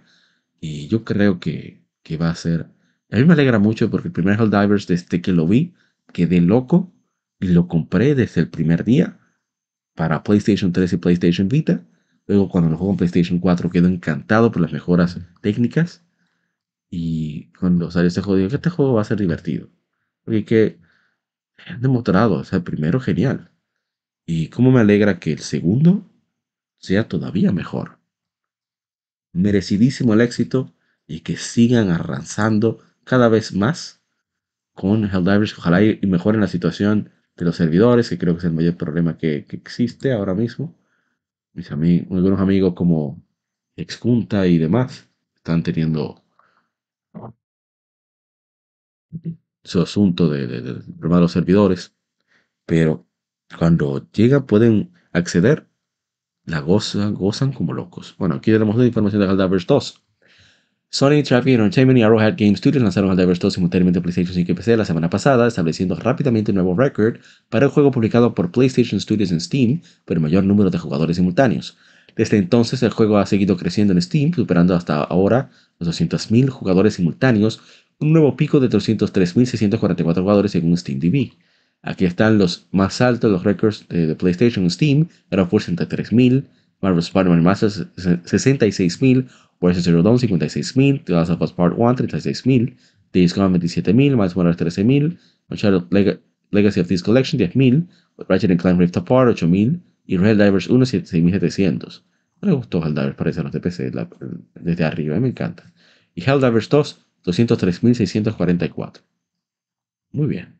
Ahora buenísima. Creo que está en 400 ya, ¿eh? Ha ido muy, muy bien. Seguimos.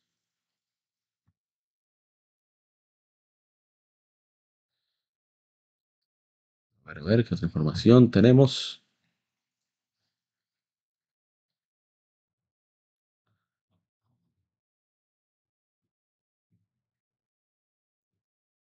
Algo rápido.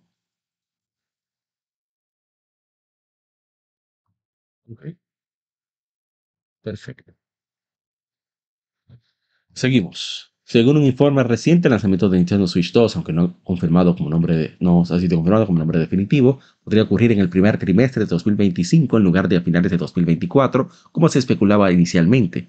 La información proviene del periodista brasilero Pedro Rick Dutilip, quien afirma haber obtenido esta información cinco fuentes independientes, los desarrolladores estaban trabajando, están trabajando en juegos destinados al primer trimestre de 2025, que sugiere que podría lanzarse junto con, la supuesta, con el supuesto Nintendo Switch 2. Según la cobertura de VGC, fuentes cercanas a la publicación indicaron que están trabajando en juegos para el Switch 2 planeados para lanzarse a principios del próximo año. Se espera que se revele más información durante una próxima actualización financiera de Nintendo programada para mayo de 2024. VGC ha recibido noticias de varias fuentes que dijeron que Nintendo les ha dicho a los editores que su próxima consola se lanzará en el primer trimestre de 2025, probablemente marzo por ahí. No me sorprende. Fuente de VGC e Insider Gaming dice GameWareLA.com. Seguimos con más. Ahora, ¿qué falta? Wow, wow, wow. Increíble. Bien. Seguimos. Vamos a ver esto de un pronto. No voy a profundizar, no voy a comentar para acelerar más lo, cubierto.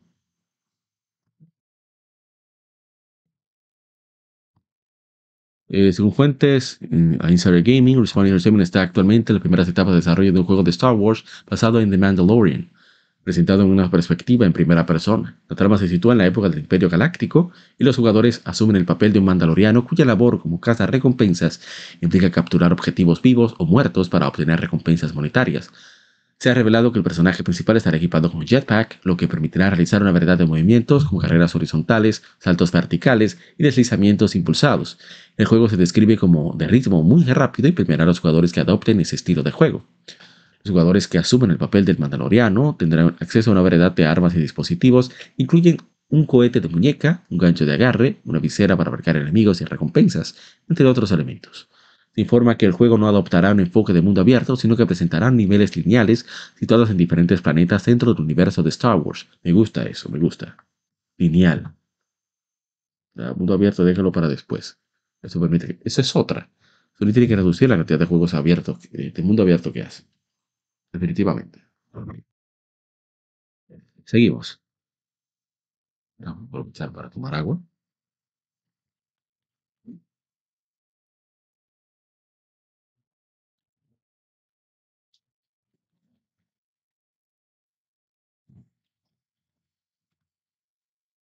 Está bien todo esto, ¿eh? Ah, pero perdón. Dice que que no hay Sunset Overdrive en PlayStation. Sí, sí, claro. Solo, todos Sunset Overdrive. Y Helldivers todo lo mejor en PlayStation 5. Casi en 500 mil ya. ¡Wow! ¡Qué barbaridad! Eso lo está diciendo el COO de Innovatia.com. Este tiene un problema aquí con la silla. Un momentico. Algo de, de música para relajarnos, ¿no? Un momentico. Realmente son, anuncios, pero no se mueven.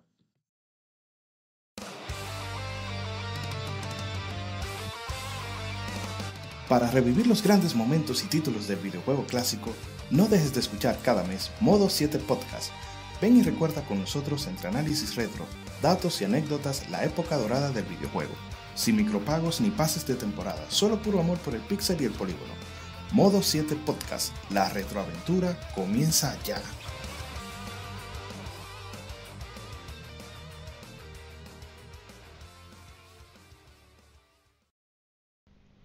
Los cómics no son solo superhéroes y el manga no es solo muñequitos de pelea.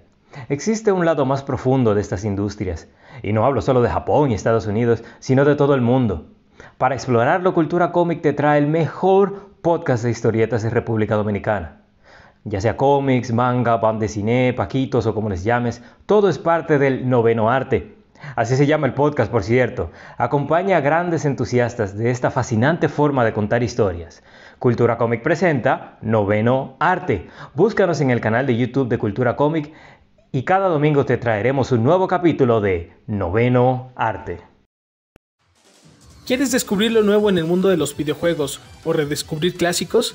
Síguenos en Twitter, GameEffectMX, tu revista de videojuegos digital, con noticias, reseñas y lo mejor del mundo del gaming.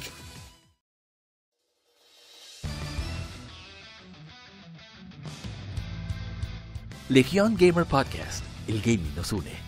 Somos un podcast enfocado en videojuegos que converge actualidad con las noticias más relevantes y títulos que experimentamos entre episodios, sobre todo aquellos de nicho, discutiendo temas atemporales con invitados, así como juegos de aniversario quincenalmente, conjugando datos concretos con la opinión de quienes participan. Estamos en redes sociales como Legión Gamer RD no olvides revisar hashtag GameFemérides para dejar tu opinión de tus títulos favoritos para que participes en el programa. O en Lectura Gaming, donde leemos revistas o artículos especializados en videojuegos en vivo a través de YouTube. Actualidad y atemporalidad gaming en un mismo podcast. Legión Gamer Podcast. El gaming nos une.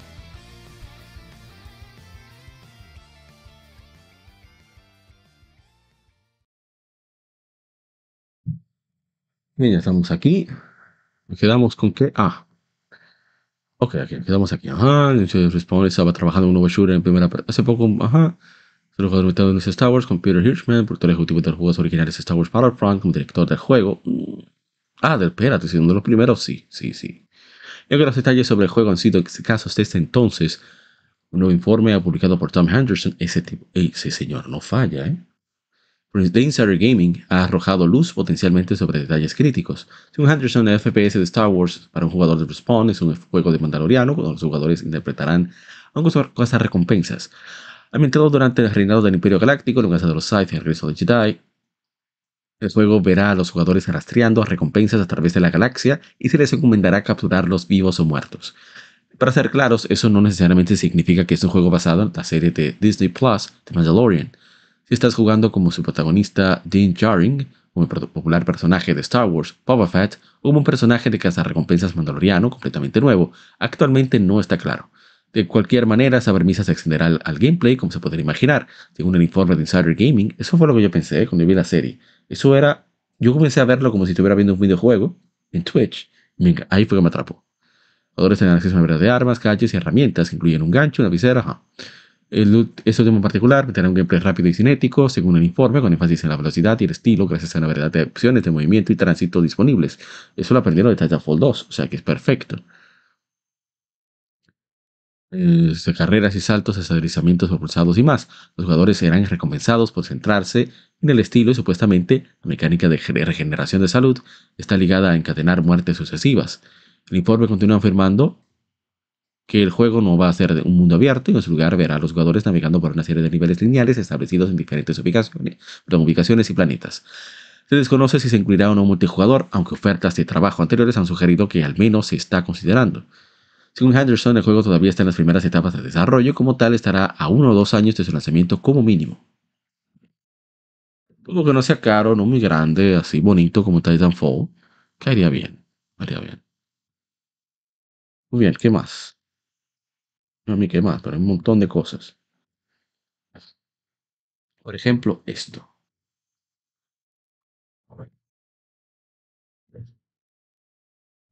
Aquí viene todo lo que falta, es una locura.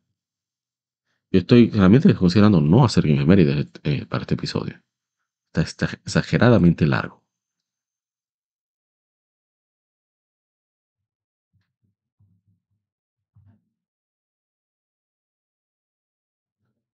Voy a hablar. un momentico. Me ocurrió una idea.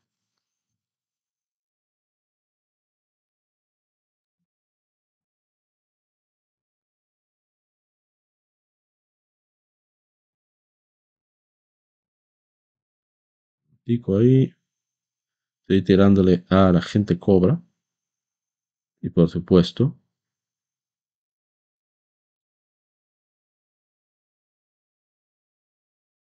Ver si les parece que Mérida comenzando en el lado B para variar un poco. A ver, a ver, a ver.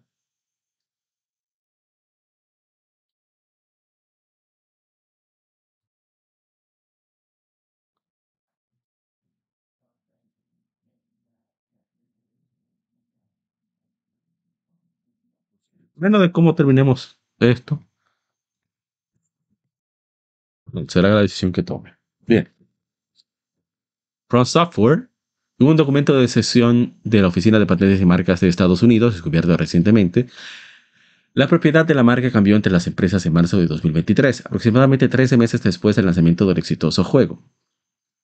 El documento establece que Bandai Namco, el cedente, transfiere todos los derechos, títulos e intereses sobre la marca Elden Ring al sesionario From Software, esto incluye el fondo de comercio asociado con la marca y el registro de la misma, así como cualquier reclamo relacionado con su uso. From Software aplicó la fórmula de mundo abierto de Dark Souls en su exitosa creación, Elden Ring, con la colaboración del editor y copropietario de la IP Bandai Namco, con una, significativa inversión de Sony Tencent, adquiriendo un 30% de participación, From Software parece haberse convertido potencialmente en el único propietario de la propiedad intelectual, se informa que Bandai Namco transfirió los derechos de propiedad en abril de 2023. Muy bien, ¿eh? Qué bueno. Han vuelto dueños de su creación. Está muy bien. Vamos a ver esto rápido.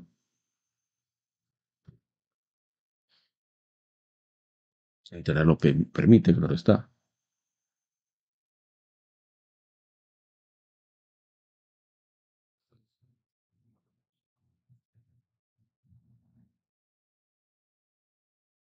No es una base de Sandline, como también de nuevo, como está todo lo que necesitas saber para atravesar el desierto. Vamos a ver solo un poquito, ¿eh? Vamos a ver mucho. juego me tiene súper interesado, intrigado a mí. Ajá, eso lo sabemos, la parte de la historia. A mí lo que me interesa es, lo que me llama la atención es que es RPG, pero también tienes, o sea, e, eso está genial, ¿eh? Eso me, me, me encanta, me llama la atención. Hay tanta variedad de acciones que puedes tomar en el juego y se ve tan, tan genuinamente divertido, como que no tiene ningún compromiso con ningún estándar. Ellos están haciendo lo que les da la gana, basada en esa propiedad intelectual Sandland.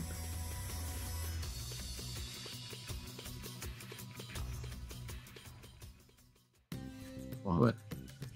In Sandland, you play as Beelzebub, Fiend Prince. Ve cómo está.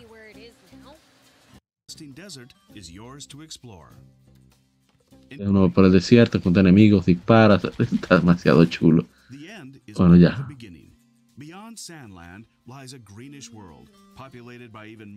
Ah, ya veis suficiente. Yo, yo quiero ese juego. Por lo menos yo. Estoy convencido de que será genial. Por lo menos muy entretenido. Puede ser que mucha gente se canse. O sea, para que se acumuló mucho contenido. Sí, sí, sí. Sí, bastante. Esta semana ha sido muy, muy fuerte. Dice, la gente cobra activo, la gente cobra por aquí. La gente cobra. Cam- Adelante, la gente cobra, cambio. La gente cobra. Vamos a cubrir efemérides mañana, si usted dispone, porque no voy a poder. Bueno, The Pokémon Company ha revelado que se llevará a cabo una nueva presentación de Pokémon Presents la próxima semana, 27 de febrero de 2024, a las 6 de la mañana del Pacífico, 9 de la mañana, hora del este, o sea que sería a las 10 de aquí. Ah, bueno, perfecto, ¿no? Sería comenzar temprano mañana para no perder tiempo. Como va a ser un tema ligero, creo que daré tiempo a cubrir esas efemérides con el tema de policía, la policía gamer, los que indican a otros cómo jugar. Bueno, ahí vamos. Estamos atentos para mantenernos informados sobre cualquier novedad Pokémon Presents. Ahí está. Bien, suficiente. Voy a hacer que Nintendo quiera cobrar, eh, cobrar copyright por eso. Ya me ha pasado. no con Nintendo, pero sí, sí. Seguimos.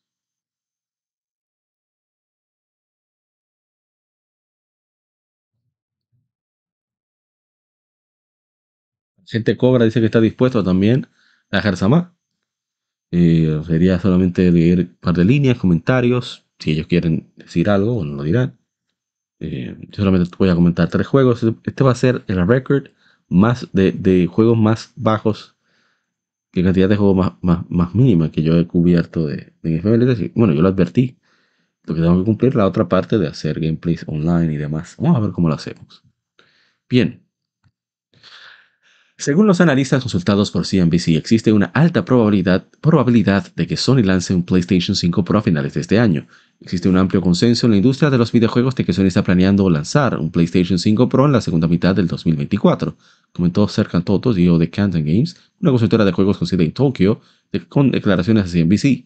También se espera que Sony asegure tener un hardware potente disponible para el lanzamiento de Grand Theft Auto 6 en 2025, un título que se espera que tenga un gran impacto en toda la industria del juego. Ahí que va a entrar dinero de verdad. Según los rumores, el próximo PlayStation 5 Pro, conocido internamente como Project Trinity, Trinity o Trinity, está programada- programado para lanzarse a finales de este año. Sin embargo, durante una reciente llamada de resultados de Sony, se reveló que la compañía no tiene previsto lanzar ninguna franquicia importante para PlayStation 5 hasta abril de 2025, lo que podría indicar un posible retraso en el lanzamiento de PlayStation 5 Pro. Espe- especulativamente, un lanzamiento junto con Grand Theft Auto 6 durante las vacaciones de 2025, junto con otros títulos importantes como Death Stranding 2, podría ser un factor determinante para los consumidores interesados en adquirir el nuevo sistema. Los detalles sobre las especificaciones de la consola son escasos y la mayoría de la información disponible actualmente se basa en conjeturas. Según informes de Key to Gaming, se espera que PlayStation 5 Pro cuente con 30 WGB y 18000 MTS de memoria, aunque esa información no ha sido confirmada oficialmente por Sony. Estoy esperando eso, ¿eh? No quiero comprar, estar atrás en una consola, otro aparato y ah, yo soy de una sola compra. Y se me quedo. Seguimos. Imagínate, la conferencia de Sony se juntó con el Direct Partnership de Nintendo. Y también se juntó con el lío de Xbox. Sea que demasiadas cosas. Seguimos. Si bien Capcom revalúa su estrategia de precios para futuros títulos ante el aumento de los costos de desarrollo, debería ser interesante ver cómo le va Dragon's Dogma 2. Como el primer título de la editora con un precio de 70 dólares, está a una escala mucho mayor que el original y Probablemente, nunca he visto eso. sería alegadamente, no sé. Genera más expectativa. ¿Cuáles son las expectativas de ventas de Capcom para el título? Luego de su reciente informe de ganancias, realizó una sesión de preguntas y respuestas para responder lo mismo. Aunque no divulga los objetivos de ventas, los títulos individuales, hemos estado comunicando que consideramos que este juego está en la clase de ventas de un millón. Se desconoce cuántos millones, pero al parecer se considera el nivel de otros lanzamientos AAA de Capcom a lo largo de los años. Por fin se dieron cuenta. Sigo. Dragon's Dogma 2 se lanzará el 22 de marzo para PlayStation 5, Xbox Series y PC, y se informa que un demo llegará pronto. Está ambientado en un mundo alternativo al original, pero aún sigue las crónicas del Arisen. Si bien se, baja la escala del viaje rápido a favor de una exploración más orgánica, ofrece toneladas de contenido secundario para que los jugadores experimenten, incluyendo un encuentro único con una esfinge. Yo quiero saber quién le dijo al maestro Hideaki Itsuno que eliminar que el juego rápido es una forma de evitar un mal diseño de mundo. Eso es una estupidez y me excusa, maestro. No, no voy a decir estupidez, pues maestro, maestro. Eso no me parece que sea así. Simplemente es darle más opciones al jugador. Yo conozco amigos que no jugaron Dragon's Dogma por el hecho de no tener Fast Travel. El Fast Travel no está disponible desde el principio. No. Tienes que llegar a los puntos y ahí colocar los portales, no creo cómo se llamaban ahora colocarlos. Y entonces ahí es como tú habilitas el fast travel. O sea, que tienes que llevarlos tú. Y no debería ser así. Y me disculpa, maestro. Pero no, no estoy de acuerdo con usted. Bueno, seguimos.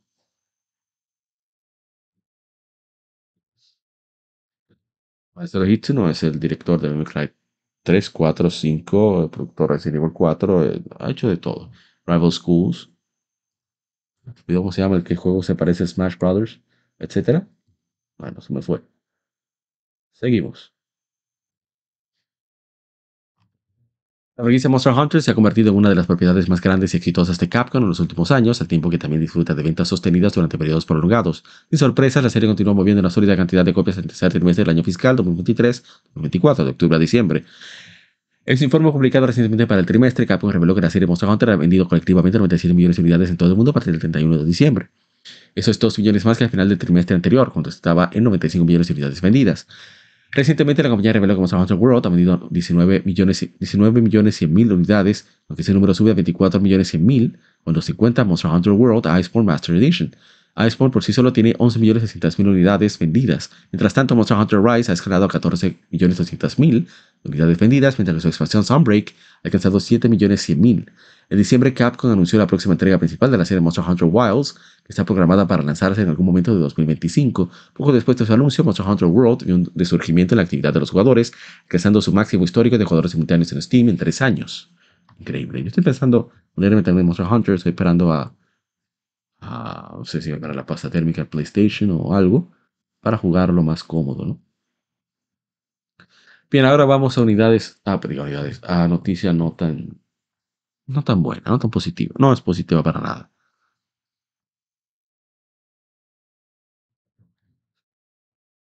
Que cargue. Con los presupuestos de desarrollo de los juegos continuando inflándose a un ritmo alarmante, los editores están siendo cada vez más estrictos con los proyectos que deciden financiar. Tenemos otro ejemplo de esto en la forma de Bandai Namco, ya que la compañía japonesa reveló en su último informe de ganancias trimestral, según captó IGN, que ha cancelado cinco proyectos no anunciados que estaban en desarrollo. Según informó Takashi Mochizuki de Bloomberg en Twitter, la compañía ha atribuido estas cancelaciones a una asombrosa pérdida de deterioro de 21 mil millones de yenes ocurrida debido a un juego con bajo rendimiento que no ha sido nombrado. ¿Cuál será? Me gustaría saber cuál es. Sin embargo, el juego en cuestión probablemente sea el RPG de acción en línea Free to Play Blue Protocol, que se lanzó en Japón en junio pasado y está programado para lanzarse en Occidente en algún momento de este año. Sí, sí, muy probable que sea. Ahora, que solo a ellos se le ocurre lanzarlo primero en Japón. Solo a ellos se le ocurre. Bueno, bueno. Pero tengo que tomar agua.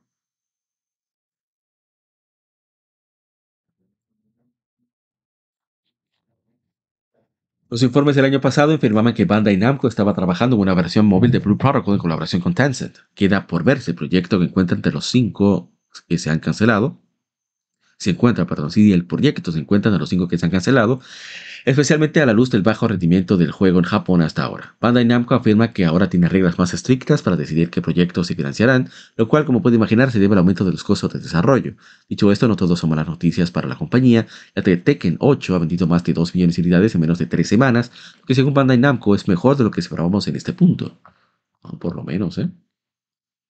Pero imagínate tú, con la cantidad de juegos que ellos hacen, que no entiendo cuál es el costo, ahora estoy confundido, porque lanzar un SAO todo, casi todos los años, lanzar el juego de anime correspondiente casi todos los años, saturas el mercado. Lo saturas. Porque tienen todos muchas similitudes en calidad, en, en elementos de jugabilidad, etc. Entonces, no los entiendo. Power Stone, dice ese era que sí, sí. Fue el maestro Hideaki Itsuno el que dirigió Power Stone. Muchas gracias a gente Cobra. Pero bueno, no, me sorprende, eso es lo único que quería decir. Lamento muchísimo porque ahorita había un Tails interesante ahí o algo, no sé. Y se fue. Bien, seguimos.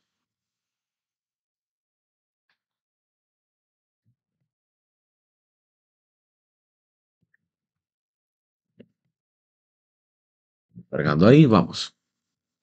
Atlus ha anunciado hoy Shin Megami Tensei 5 Vengeance. Llegará a la familia de consolas Nintendo Switch, PlayStation 5, PlayStation 4, Xbox Series, Xbox One, Windows y Steam el 21 de julio de 2024.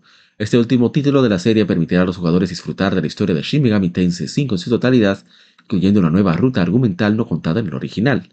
Con una ampliación masiva que incluye nuevas zonas, demonios y música, Shin Megami Tensei 5 Vengeance presenta una jugabilidad más accesible, un sistema de combate mejorado, nuevas experiencias con demonios y una mayor exploración del terreno. Los pedidos anticipados al pre-order para la familia de consolas Switch son en formato físico, PlayStation 5, PlayStation 4, Steam, Xbox Series, Xbox One y PC, comenzarán el 27 de febrero de 2024. O sea, para... Vamos a ver.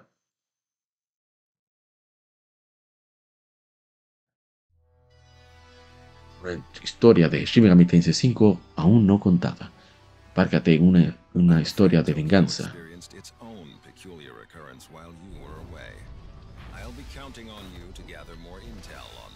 La cosa salvaje, marcado por el camino y dale forma a tu destino.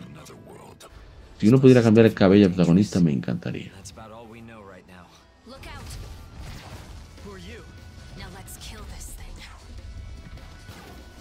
El combate se ve bonito. Va bien, ¿eh? Suficiente. Bueno, ya que va a salir en PlayStation 4, le daré chance ahí. Definitivamente. Seguimos.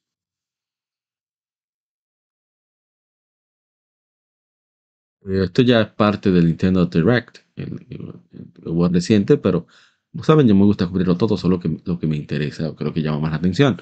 Pero el tema reciente Nintendo Showcase, Capcom anunció Monster Hunter Stories, la hacia nuevos reinos.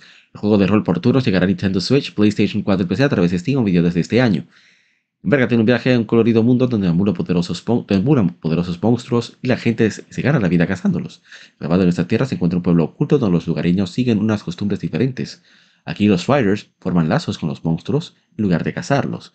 A diferencia de los cazadores, los Riders forjan vínculos y aprovechan el poder de unas piedras muy particulares, lo que les permite explorar juntos al pasto y estimular el terreno, Luchen juntos en emocionantes batallas, incuben huevos de monstruos y personaliza a tu compañero para que se adapte a tu estilo. Entonces, a ver, gráficos perfeccionados, originalmente para 3DS, ahora podemos mostrarse monstruos disfrutando de detalles asombrosos en pantallas más grandes. Ahora con, con voces, ¿eh? Sumergete de la aventura como se hace en japonés o en inglés.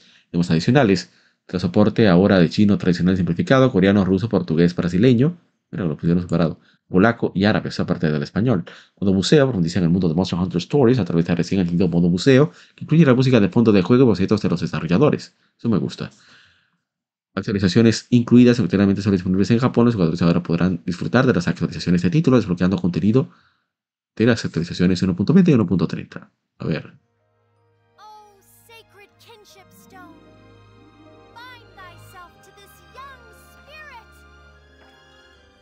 Sale el, el monstruito. Mira qué bonito el monstruico. La de RPG de Monster Hunter ahora con voces completas. Monster Hunter Stories. Ese gatico me encanta. atrevido como el solo.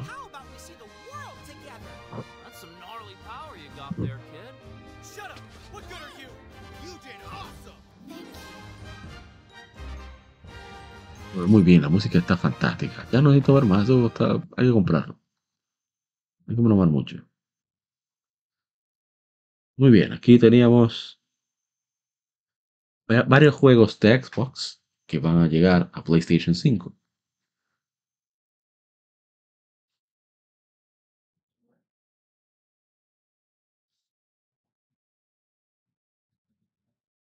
Estos Game Studios y la desarrolladora Rare han anunciado que lanzarán el juego de aventuras piratas de mundo abierto Sea of Thieves para PlayStation 5 el 30 de abril de 2024. Sea of Thieves, que proporciona la experiencia fundamental de ser un pirata, desde navegar y combatir hasta explorar y saquear, ofrece todo lo necesario para sumergirse en la vida pirata y forjar su propia leyenda. Sin roles predeterminados, los jugadores tienen completa libertad para abordar el mundo y relacionarse con otros jugadores a su manera. Y bueno, va a ser el primer juego de Rare que llega a PlayStation 5, así que va a ser muy interesante ver la reacción que tendrá eso en el, entre los jugadores, ¿no? Pero no solamente Sea Thieves.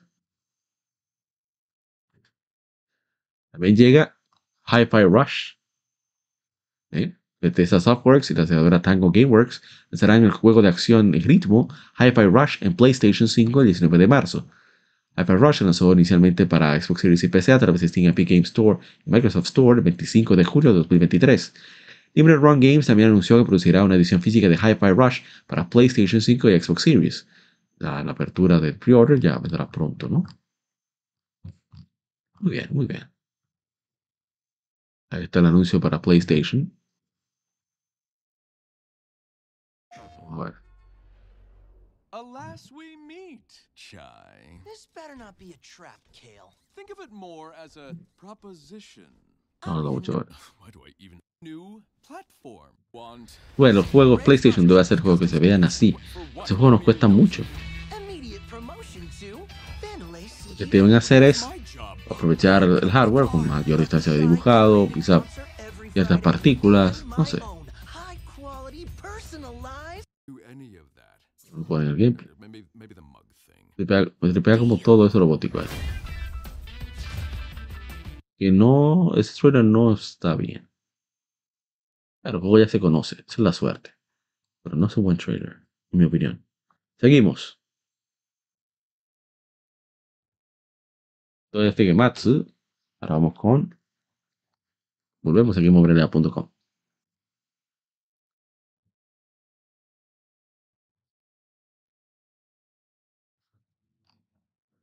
Desde el camino de la gracia, Bandai Namco y Front Software ofrecen el primer vistazo a Elden Ring Shadow of the Art Tree, un nuevo trailer de la expansión del galardonado juego de rol de acción que se lanzará a nivel mundial el 21 de junio.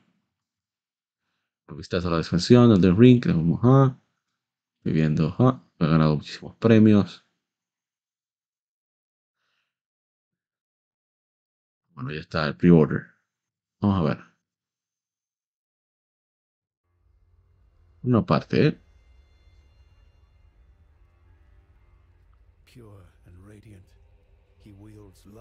Love to shrive clean the hearts of men. There is nothing more terrifying. Estoy adelantando porque a ver que no. Ahí está Front Software. Ahí está. In that forsaken place,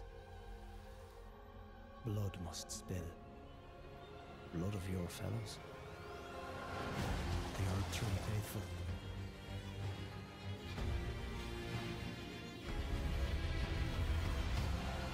They. Está mostrando diferentes enemigos. Se ve. Normalmente se ve imponente eso, ¿eh? Está genial.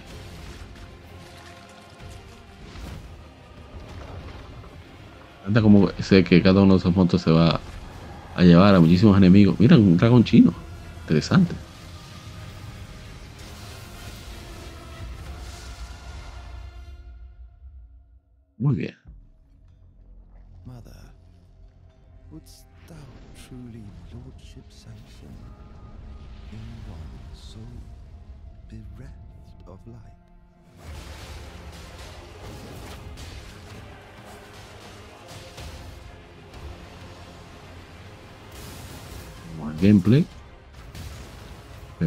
Clases, me parece.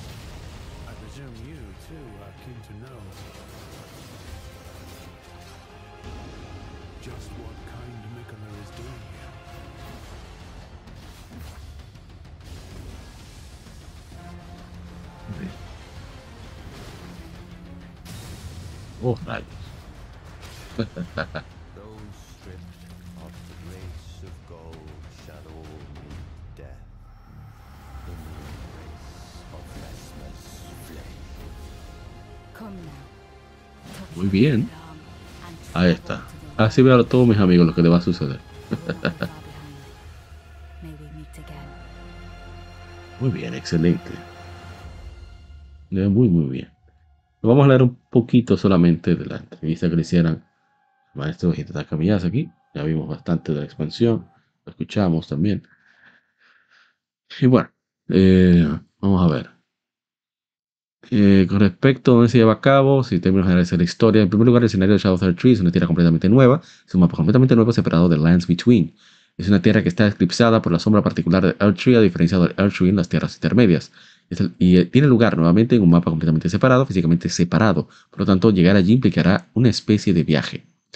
En términos de ambientación y temática, técnicamente ocupa el mismo espacio que Lands Between, el mismo universo, pero debido a algo relacionado con la historia que no revelaremos hoy, eso se ha desconectado físicamente y viajarás a la tierra Shadow of the Earth Tree como un lugar separado. Entonces, eh, te quiero pasar de Miquela. Miquela es un aspecto clave de la historia esta vez, tal vez como lo imaginaron muchos jugadores que vieron el arte publicado anteriormente. De hecho, ese es Miquela, y es él quien viajó a la Tierra de las Sombras, son los jugadores quienes trazarán su camino y seguirán sus pasos, tratando de ver qué va a hacer allí. De la historia es la Reina Marica y lo que hizo en la Tierra de las Sombras, lo que llevó a Miquela a seguirla hasta allá. Toda esta nueva tierra que viajamos, cómo está estructurada, está, estru- está estructurada de forma muy parecida a las tierras intermedias, donde hay mazmorras heredadas y mazmorras menores. Puedes escribir un poco cómo se compara con el mundo y sí, queremos que los jugadores pueden esperar una experiencia similar a la que tuvieron en el juego base. Ok, ya, eso es suficiente. Para tamaño del mundo, es difícil responder sin revelar demasiado y con un alto grado de precisión, pero si piensas en términos de escala o tamaño, probablemente sean comparables, sino más grande que la era de Limgrave del juego base. Gracias a Miquela antes sé que es un personaje en los fans han tenido muchas preguntas. ¿Hay algo específico que puedas contarnos sobre el papel que desempeñará este personaje en el DLC? Y sé que el trailer comienza con una toma del jefe de Mock en la arena con la mano colgando el capullo. ¿Veremos qué le hizo Mock? Sí, el capullo y el brazo que viste al principio del trailer. En realidad ese es el punto de entrada a la Tierra de las Sombras, donde los jugadores ingresarán al área de DLC. Y esto sí que tiene alguna relación con Miquela. Miquela ha viajado, como decíamos, al país de las sombras. Tiene algún motivo y algún objetivo allí que no queremos revelar demasiado. Muy bien, eso lo dice. Y por supuesto, el jugador no es el único que siente curiosidad por Miquela. Varios personajes en el mundo y NPC que también han estado siguiendo a Miquela. El jugador los encontrará, los encontrará en su viaje por la Tierra de las Sombras esperamos que haga nuevos amigos y enemigos. Hubo muchos jefes y enemigos sorprendentes que se revelaron en este trailer y me preguntaba si podríamos pasar algunos de ellos. Ah, pero es a él que le están preguntando. ah. En un lugar hay como una cesta gigante de leña encendida, está bien. Entonces, esta canasta gigante de, te- de llamas, como tan elocuentemente lo expresaste, Mitchell, un arma terrible que usaste en una guerra que ocurrió en la Tierra de Sombras, básicamente. Nuevamente, sin decir demasiado, no podemos revelar el nombre oficialmente todavía, pero sí, un arma realmente espantosa la que se usó. Y la leña que ves son en realidad restos de cuerpos que fueron puestos allí para quemarlos. Entonces ahí está ese tipo amigable. Hay un gusano absolutamente aterrador con brazos que se come a las personas enteras. Es difícil hablar de algunos de esos enemigos sin desvelar nada, espero que lo entiendas. Pero existe una conexión significativa entre esos enemigos, su forma de hacer y la Tierra de las Sombras. Pero voy a pasar al último, si te parece bien, pero ¿qué puedes decirme sobre el hombre de rojo con serpientes y llamas que es el punto focal de ese trailer de DLC? Sí, podemos hablar un poco con este personaje. Este es, como bien dices, una figura clave de este DLC. Esperemos que se revelara, eh, creemos que se revelará oficialmente que es hipnotizador cuando se publique el trailer. Y sí, es una figura clave en el DLC. Nuevamente tiene este importante elemento de sombra, que también es un tema clave en todo DLC. Es posible que hayas visto que al final del trailer que había una pieza de arte clave donde se muestra a Mesmer sentado en una silla parecida a un trono, y las personas que han jugado el juego pueden reconocer que este trono es uno de los de, la sala del jefe, donde luchas con, contra Morgoth. Y esto representa los tronos en la base del Earthtree. Y se supone que simboliza que Mesmer está en pie de igualdad con estos otros semidioses e hijos de Marika que se sentaron en estos tronos y ocuparon las habitaciones del Earthtree. De modo que es una figura importante que rivaliza con estos otros semidioses. Y mientras juegas el DLC aprenderás un poco sobre por qué no apareció en las leyendas del Tree, las tierras intermedias. Te darás cuenta de por qué existe en esta sombra, esta tierra de sombras.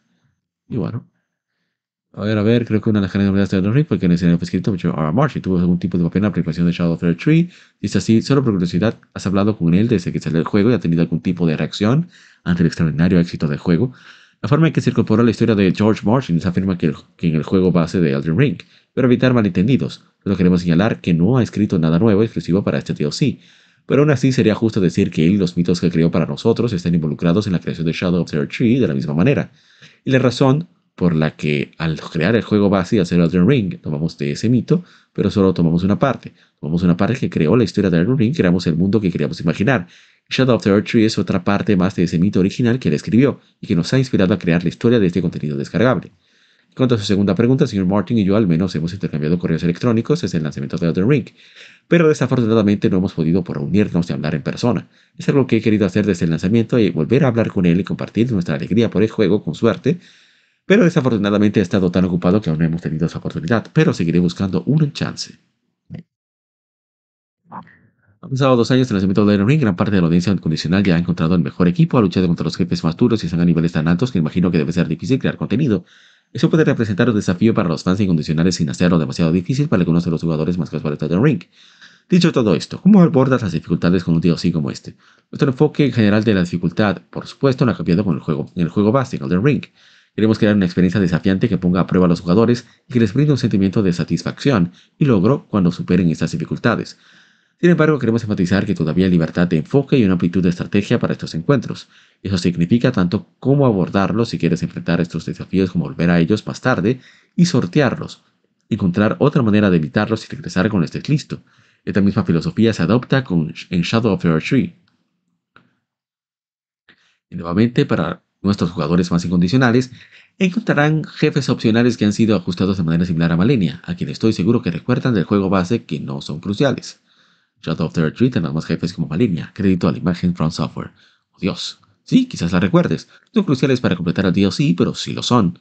Hay un extra opcional para ayudar a aquellos que así lo deseen. Dicho esto, puede que no haya otro jefe exactamente al mismo nivel que Malenia, pero sentimos que hemos prestado mucha atención a este nivel de desafío y ofrece el mismo nivel de libertad. Esperamos que los jugadores puedan florecer en la Tierra de las Sombras de la misma manera que lo hicieron en las Tierras Intermedias. En realidad, quiero, quiero corregir eso. No es el hecho de que sea solo un nivel menor que Malenia, sino que hemos preparado jefes con esa mentalidad similar dentro del área de DLC, unos que desafiarán al jugador y con suerte serán tan memorables como fue Malenia. Pregunta final sobre el tema de Shadow of the Tree, pero ¿imaginas esto como el final de la historia de Elder Ring? ¿O hay espacio para más DLC o Elder Ring 2 en el futuro? No queremos decir que este sea el final de la saga de Elden Ring por ahora. Creo que, creo que dijimos algo similar al final de Dark Souls 3. No queríamos reducir esas posibilidades ni poner spin justo en ese momento. Y es una historia similar con Elden Ring. No queremos desalentar las posibilidades que esto, de que esto ocurra. Puede que haya más ideas en el futuro. No tenemos planes actuales para hacer un segundo DLC o una secuela, pero definitivamente no queremos eliminar esa posibilidad. Creemos que bien podría haber algo en el futuro. Muy bien, a ver. Perspectivas de Elden Ring, todo lo que he visto, decisiones o en Elden Ring, no tener marcadores de misiones secundarias, no tener registro de misiones para rastrear los hilos de la trama en el curso y hacer que muchos de los mejores contenidos del juego puedan perder por completo sin hacer algunas búsquedas muy específicas. ¿O alguna vez una- alguna preocupación al realizar algunas líneas de misiones muy específicas? ¿O alguna vez alguna preocupación ante el equipo de desarrollo acerca de que algunas de esas decisiones se animaran a los fans típicos de los RPGs de mundo abierto? Dice, sería mentira decir que ningún miembro del equipo de desarrollo se preocupaba por eso. Pero lo que quiero enfatizar es que no nos propusimos hacer un juego de mundo abierto en el sentido tradicional, y es muy parecido a una respuesta similar a la pregunta de dificultad. No nos propusimos crear un juego difícil, nos propusimos crear un juego desafiante. Para lograrlo, necesitamos que haya amenazas y peligros y que haya incógnitas. Necesitamos que haya un desafío para que el jugador sienta esa sat- satisfacción. Nos propusimos con Elden Ring crear una aventura. Queremos enfatizar esa sensación de exploración y aventura y priorizarla por encima de todo lo demás. Entonces necesitábamos esta amplitud de libertad, este alto grado de libertad en la forma de abordar esta aventura. Y para tener aventuras, para tener descubrimientos, normalmente es necesario tener algunas incógnitas. Para que sea un descubrimiento debe sentirse como algo desconocido, sentir que se está ahí para ser descubierto y no para vencer al jugador. Entonces, esta filosofía de diseño general guió gran parte de la creación de Elden Ring. Por supuesto, hay algunas áreas en las que necesitamos, este, necesitamos hacerlo, ya sea en términos de usabilidad, de utilidad o jugabilidad o simplemente orientación general. Obviamente hemos tomado medidas con Elden Ring. Sin embargo, nuestra idea principal es simplemente confiar en los jugadores. Confiamos en que superarán estos desafíos y confiamos en que harán esos descubrimientos. Creo que darles esa confianza simplemente crea un panorama saludable para que jueguen y se aventuren. Entonces, hablando de contenido, después de algún secreto duradero de la comunidad que no haya resuelto actualmente si te ocurre, creo que haya nada que no se haya descubierto hasta ahora. Bueno, ahí está. Dice que hay un pequeño elemento. Que él espera que lo que espera con ansias eso. Ok. Deberías volver a hacer en un futuro para hacer un Dark Souls. A Dark Souls 2, no creo que fue un proyecto para nosotros, no veo mis conexiones. Ah. Hay forma de saber cómo, de cómo, si desearía haber continuado. O podría haberlo manejado un poco mejor el de lo que estaba aportando. Ok. Entonces Dark Souls 2. Armor Core 6. El futuro de la franquicia. Armor Core es muy importante para nosotros, From Software. Creo que el solo hecho de que hayamos creado Armor Core 6 y hayamos podido crear Armor Core 6 habla de nuestra intención. No tenemos planes definidos para el futuro, pero creo que Armor Core 6 fue un éxito en el sentido de que mostró que todavía hay un lugar para Armor Core, al menos para nosotros. Eso no quiere decir que fuera perfecto, era todo lo que podría haber sido. Creo que hay áreas en las que podríamos mejorar y hay cosas que podríamos hacer aún mejor que nos permitirán llevar a la serie al futuro. ¿Qué más? Para la From Software, Bloodborne, ok. Desafortunadamente, lo he dicho en otras entrevistas, no me corresponde hablar de Bloodborne específicamente, simplemente no somos propietarios de la IP de From Software. Para mí personalmente fue un gran proyecto y tengo muy buenos recuerdos de ese juego, pero no tenemos la libertad de hablar de ello. Lo siento mucho por eso. La industria cuánto tiempo lleva a crear juegos AAA en esos días, From Software ha logrado alcanzar enormes juegos de más de 50 horas con un ritmo bastante regular cada dos años. Prácticamente decimos Souls en 2009. ¿Cuál dirías que ha sido el secreto de From Software para poder lanzar juegos tan masivos en tan poco tiempo? No sé si es algún secreto, pero en general tenemos la suerte de contar con un excelente personal que le encanta crear estos juegos y que creo que se podría decir son eficientes en la creación de juegos. Cuando digo eficiente, creo que un área es que podemos entender rápidamente lo que queremos hacer y tomar esas decisiones desde el principio del desarrollo. Podemos iterar y podemos dejar cosas en la tabla de cortar. O sea, la mesa de trabajo, creo que quiere decir. Podemos cambiar y decidir rápidamente el tipo de juego que queremos hacer. Creo que esto ayuda mucho si dijeras que somos eficientes para crear estos juegos. Creo que otra herramienta será el motor y las herramientas que hemos estado utilizando. Creo que una vez que nos establezcamos con estos, nuestro personal se acostumbra a cómo trabajan, estarán muy, en sintonía con los juegos y las experiencias que queremos crear. Creo que eso, eso también juega un papel importante en la eficiencia y el ritmo pregunta final, pero hace rato. Todo bastante complicado, muchos despidos, críos de estudio, pues si estoy aprendiendo y está no te pasaba eso. Ah, pero eso, eso fue falso. El panorama de la industria ha cambiado en algo sus perspectivas al futuro de From Software, sí. Consciente de que la situación de atravesar la industria de los juegos en este momento es bastante desgarra- desgarradora. Creo que en términos de hablar de todas esas cosas que están sucediendo, como despidos y cierres con otros estudios, creo que es difícil para mí entender las circunstancias exactas allí. Hablaré con ellos en detalle. Hablando por nosotros como empresa, al igual que el nombre de Front Software, creo que estamos muy bendecidos por el hecho de que tenemos muchos desarrolladores prometedores que han crecido y se han desarrollado dentro del estudio han llegado, y han llegado a estos puestos, a de director donde pueden dirigir proyectos como el reciente Armor Core 6. Tenemos varios de estos directores prometedores a quienes podemos delegar estos proyectos y podemos tener varios proyectos en marcha a la vez. Lo que preveo en este clima, al menos para nosotros, es que Front Software, los juegos puedan ser dirigidos por otros, no solo por mí. Creo que frente a esa lucha y el lugar donde se encuentra la industria de los juegos en este momento, veo esto como un momento para que sigamos creciendo y cultivando este talento y continuando lanzando juegos mientras podamos. Muy importante eso, ¿eh? mientras puedan. Ah, no veo opinión, o sea, no. Pensando qué, qué podría opinar sobre esto.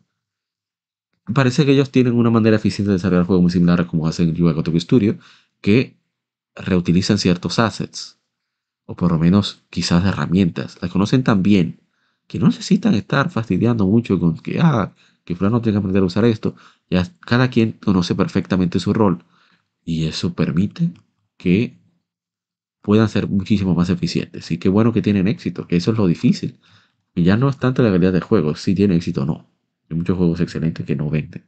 Y es una desgracia como el gaming, lamentablemente. Saludos, Tony Game 24, gracias por darte la vuelta por acá. Mi hermano, gracias a Tony Game tenemos el la expansión de Pokémon Scarlet. Y nuevamente nos, nos permitió conseguirlo. Y lo hemos estado jugando. Muchas gracias a Tony Game 24. Sin duda alguna. Bien, de leer esa entrevista, no pensé leerla completa, pero estuvo más interesante de lo que esperaba.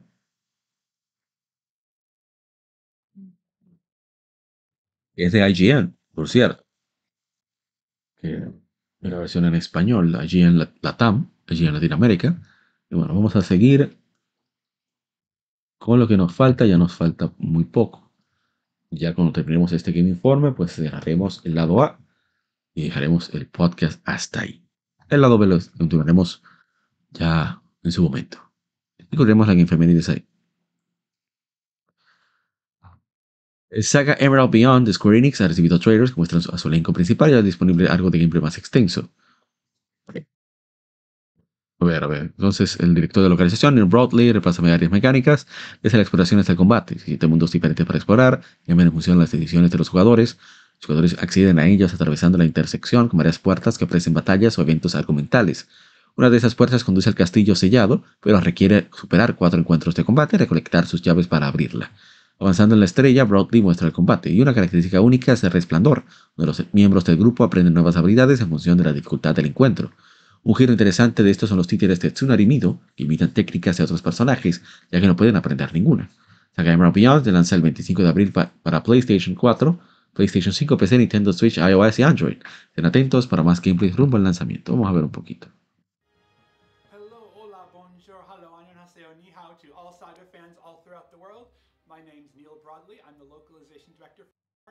You. Um, bonito.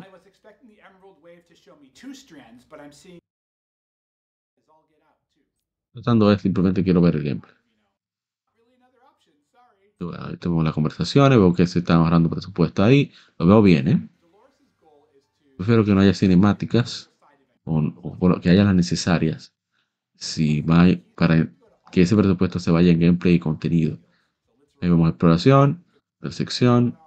Vamos a ver el, el combate. Eso es lo que me interesa ver ahora mismo. ¿Cómo se ve el combate? Ok, pero dale. Muy bien. Sí, sí, sí, engage. Dale.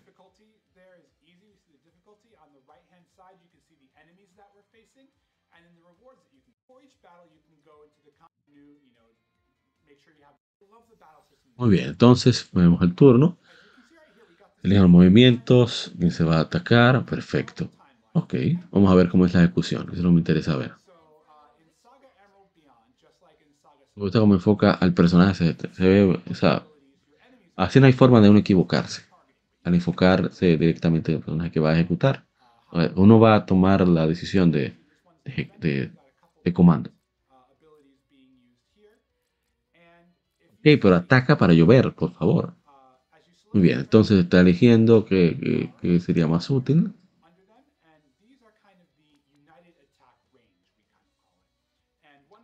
Tenemos el ataque unido. Parece que los ataca a todos. Pues me voy a tener que adelantarlo. Está explicando, pero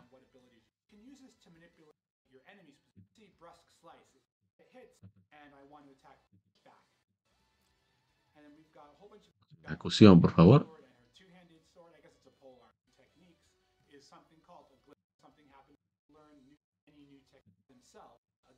Wow.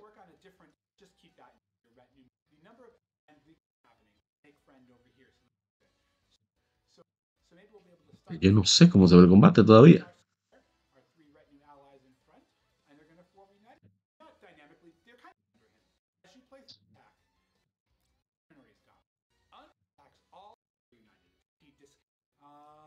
Pero sí me rindo, me rindo. Lo voy a dejar ahí. Ok, seguimos. Ok. Vamos con, con un pequeño resumen del direct completo. Que hicieron amablemente los amigos de GameOverLab.com. Mejor página de videojuegos en la historia de nuestro país, República Dominicana. Probablemente una, la mejor en español. Y cuidado. A ver. Ajá, ya vemos Disney Epic Mickey, un rebrushed, un remaster que va a salir para Switch. World of Q 2. World of Q fue un super éxito en Wii. Primero, el Wii fue el más exitoso, me atrevería a decir. 23 de mayo sale. Grounded de Xbox. Sale el 16 de abril. Penny's.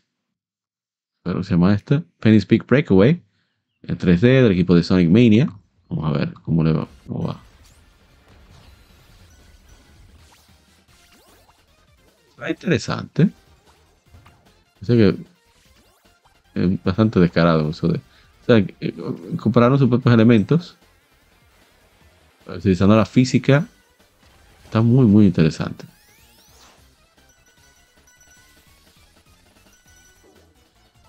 Toma muchos elementos de Sonic. Pero también tiene su, su asunto de originalidad.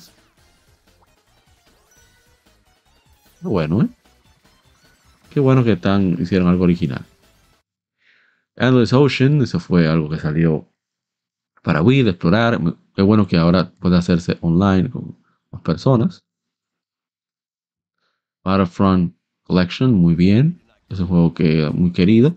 Bueno que regresa. 14 de marzo. South Park Snow Day. 25 de abril. Contra Operations Galuga. Bueno, vamos a ver eso más detalle. Pepper Grinder. No tengo idea de qué es eso. Pentiments. Baviera del siglo XVI. Eh, ok, sale ya. Parece que ya salió. O sale mañana. Tales of King será. A ver. ¿no? Endler Magnolia Playing with the Mist. Mapa de Ender Lilies. ¿eh? Una secuela de Ender Lilies. Super Monkey Ball Banana Rumble. Un, un primer original de hace mucho tiempo. El 25 de junio. Monster Hunter Stories. Ya lo vimos ahorita. Monster Hunter. Eh, la remasterización. Avengers también vimos detalles. Ranger Roll Puzzle Adventure para Switch en verano. Unicorn Overlord, ya vemos mucho videojuego, sale el 8 de marzo para todos los sistemas. Condom Breaker 4, este año llega a Switch, creo que también a PlayStation y PC. Fantasy Life I, The Girl Who Steals Time. Puede jugar, oh, hasta 4, cuatro personas online. Será Online Fracture Daydream, va a salir este año para todos los sistemas. Kingdom Come Deliverance Royal Edition, ¿eh? 15 de marzo. Starsky Melody of Moon Valley, 7 de marzo. Demon Slayer Kimetsu no Yaiba. A ver. Tableros. Ok. Es como Mario Party. 26 de abril. Ok, Car Jockey Ride On, de Game Freak, creo que es esto. Ah, no sé. No estoy seguro. Y bueno, vamos a seguir. Con más información. Ya casi estamos terminando. Vamos en la, en la antepenúltima. Y bien, anunciados durante un Direct, Partner Showcase, el miércoles los juegos incluyen RC Pro M, Snake Rattle and Roll, Killer Instinct, Battletoads y Battle Maniacs y Blast Corps. Estos juegos están disponibles para parte de Nintendo, Super Nintendo, Game Boy, Game Boy Color, Nintendo Switch Online, el normal, estándar, y para Nintendo Switch Online Plus Expansion Pack con la membresía con extra, ¿no? Vamos a ver un poquito. Juegos van a lanzar, que van a llegar a Nintendo Switch.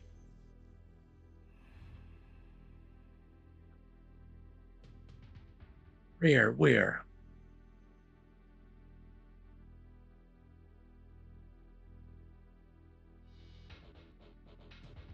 Ya, Blast Corps. Bueno, también no todo junto ahí. Poniendo Killer Instinct. Snack más. Snake Rattle, Rattle and Roll.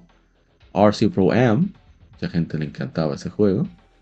Hay Battletoads y Battle Maniacs. Ese sería un buen juego para jugar con, con mi hermano Chilo. Para ver cómo nos suenan ahí también. Y Killer Instinct. Eso sería genial, ¿eh? Poder ver eh, pleitos de Killer Instinct. Me gustaría. Y Blast Corps. Todos juegos de Rare ya están disponibles. Qué bueno. ¿eh? Vamos entonces rápidamente con la penúltima información para este episodio. Los más extensos de información que yo he hecho hasta el momento.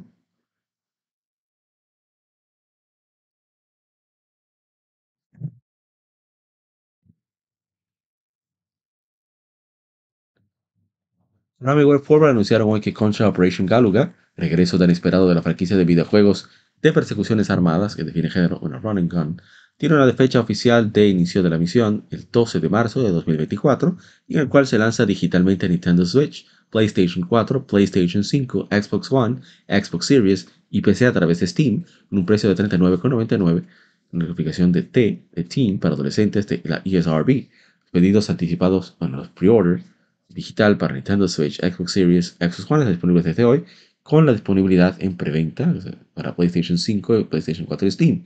Las reservas físicas de Limited Run Games comenzarán el 1 de marzo. para preparar a los jugadores para la acción que los espera, una explosiva demostración apta para jugar contra Operation Galuga.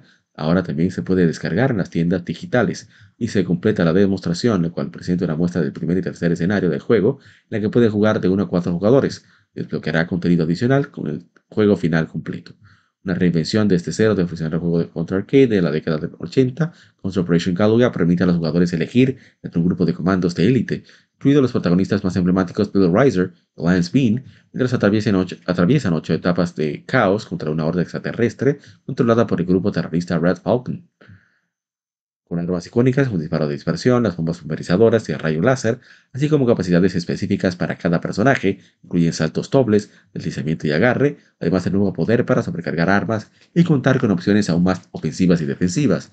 Los jugadores pueden esperar emoción e intensidad implacables a medida que abordan los modos historia, arcade y desafío del juego. Muy bien, muy bien. Seguimos. Ya casi terminando, el final. Esta va a ser, esto fue para mí. Que lo, compré, pues, de hecho. ¿eh? Ahora volvimos a Gematsu, hace rato pasamos por Gematsu también. Y la entrevista fue de IGN. Dice, Alien X ha lanzado un contenido descargable multijugador, modo multijugador para la versión de Switch del juego de puzzle Suika Game por 2,25. Yo usé mis puntos dorados ¿eh? para eso nuevo modo de jugadores de Suika Game está aquí y ven y unite la diversión. En tres modos de juego: original, tiempo límite y ataque. El original es el juego de Suica normal, el jugador con mayor puntuación gana. Una vez que la caja esté llena, termina el juego en ese punto y si la, caja, la puntuación del otro lado es más alta, ganas en ese punto. Si pierdes, sigues jugando. Entonces puedes llegar a tu oponente, hasta donde tu oponente. El tiempo de tiempo es una competencia intensa de 5 minutos. El jugador con mayor puntuación gana cuando se llene la barra de arcoíris, Poppy, las frotas saldrán por sí mismas y tendrán que tomar decisiones más rápido del usuario. El game está disponible en todo el mundo para Nintendo Switch, así como para iOS en Japón. Vamos a ver el, el, el trailer. No me encantó ver ese trailer. Miren qué chulería. Ese es uno de mis vicios ¿eh? actuales.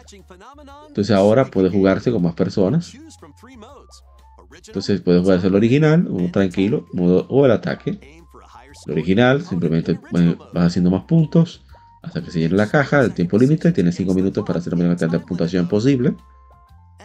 Y el modo de ataque, donde puedes acumular la barra y enviarle un regalito.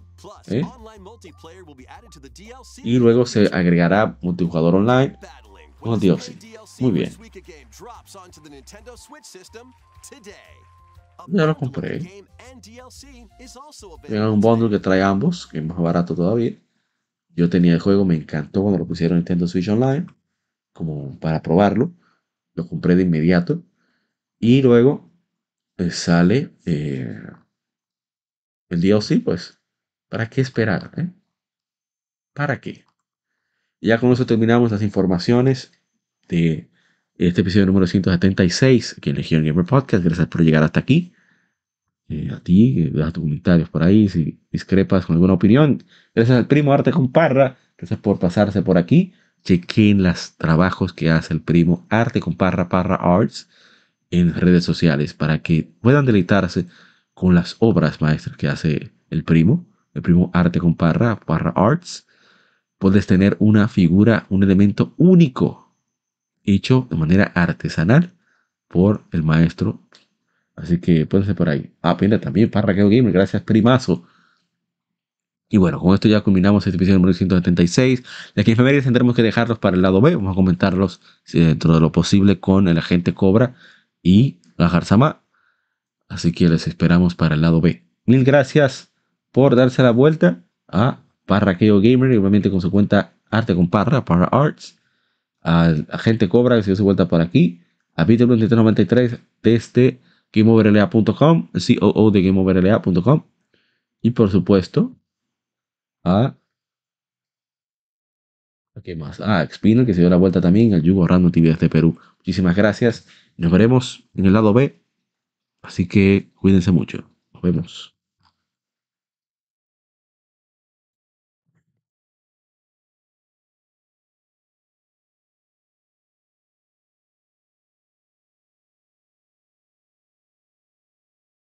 Acabas de escuchar el lado A. Continúa este episodio en el lado B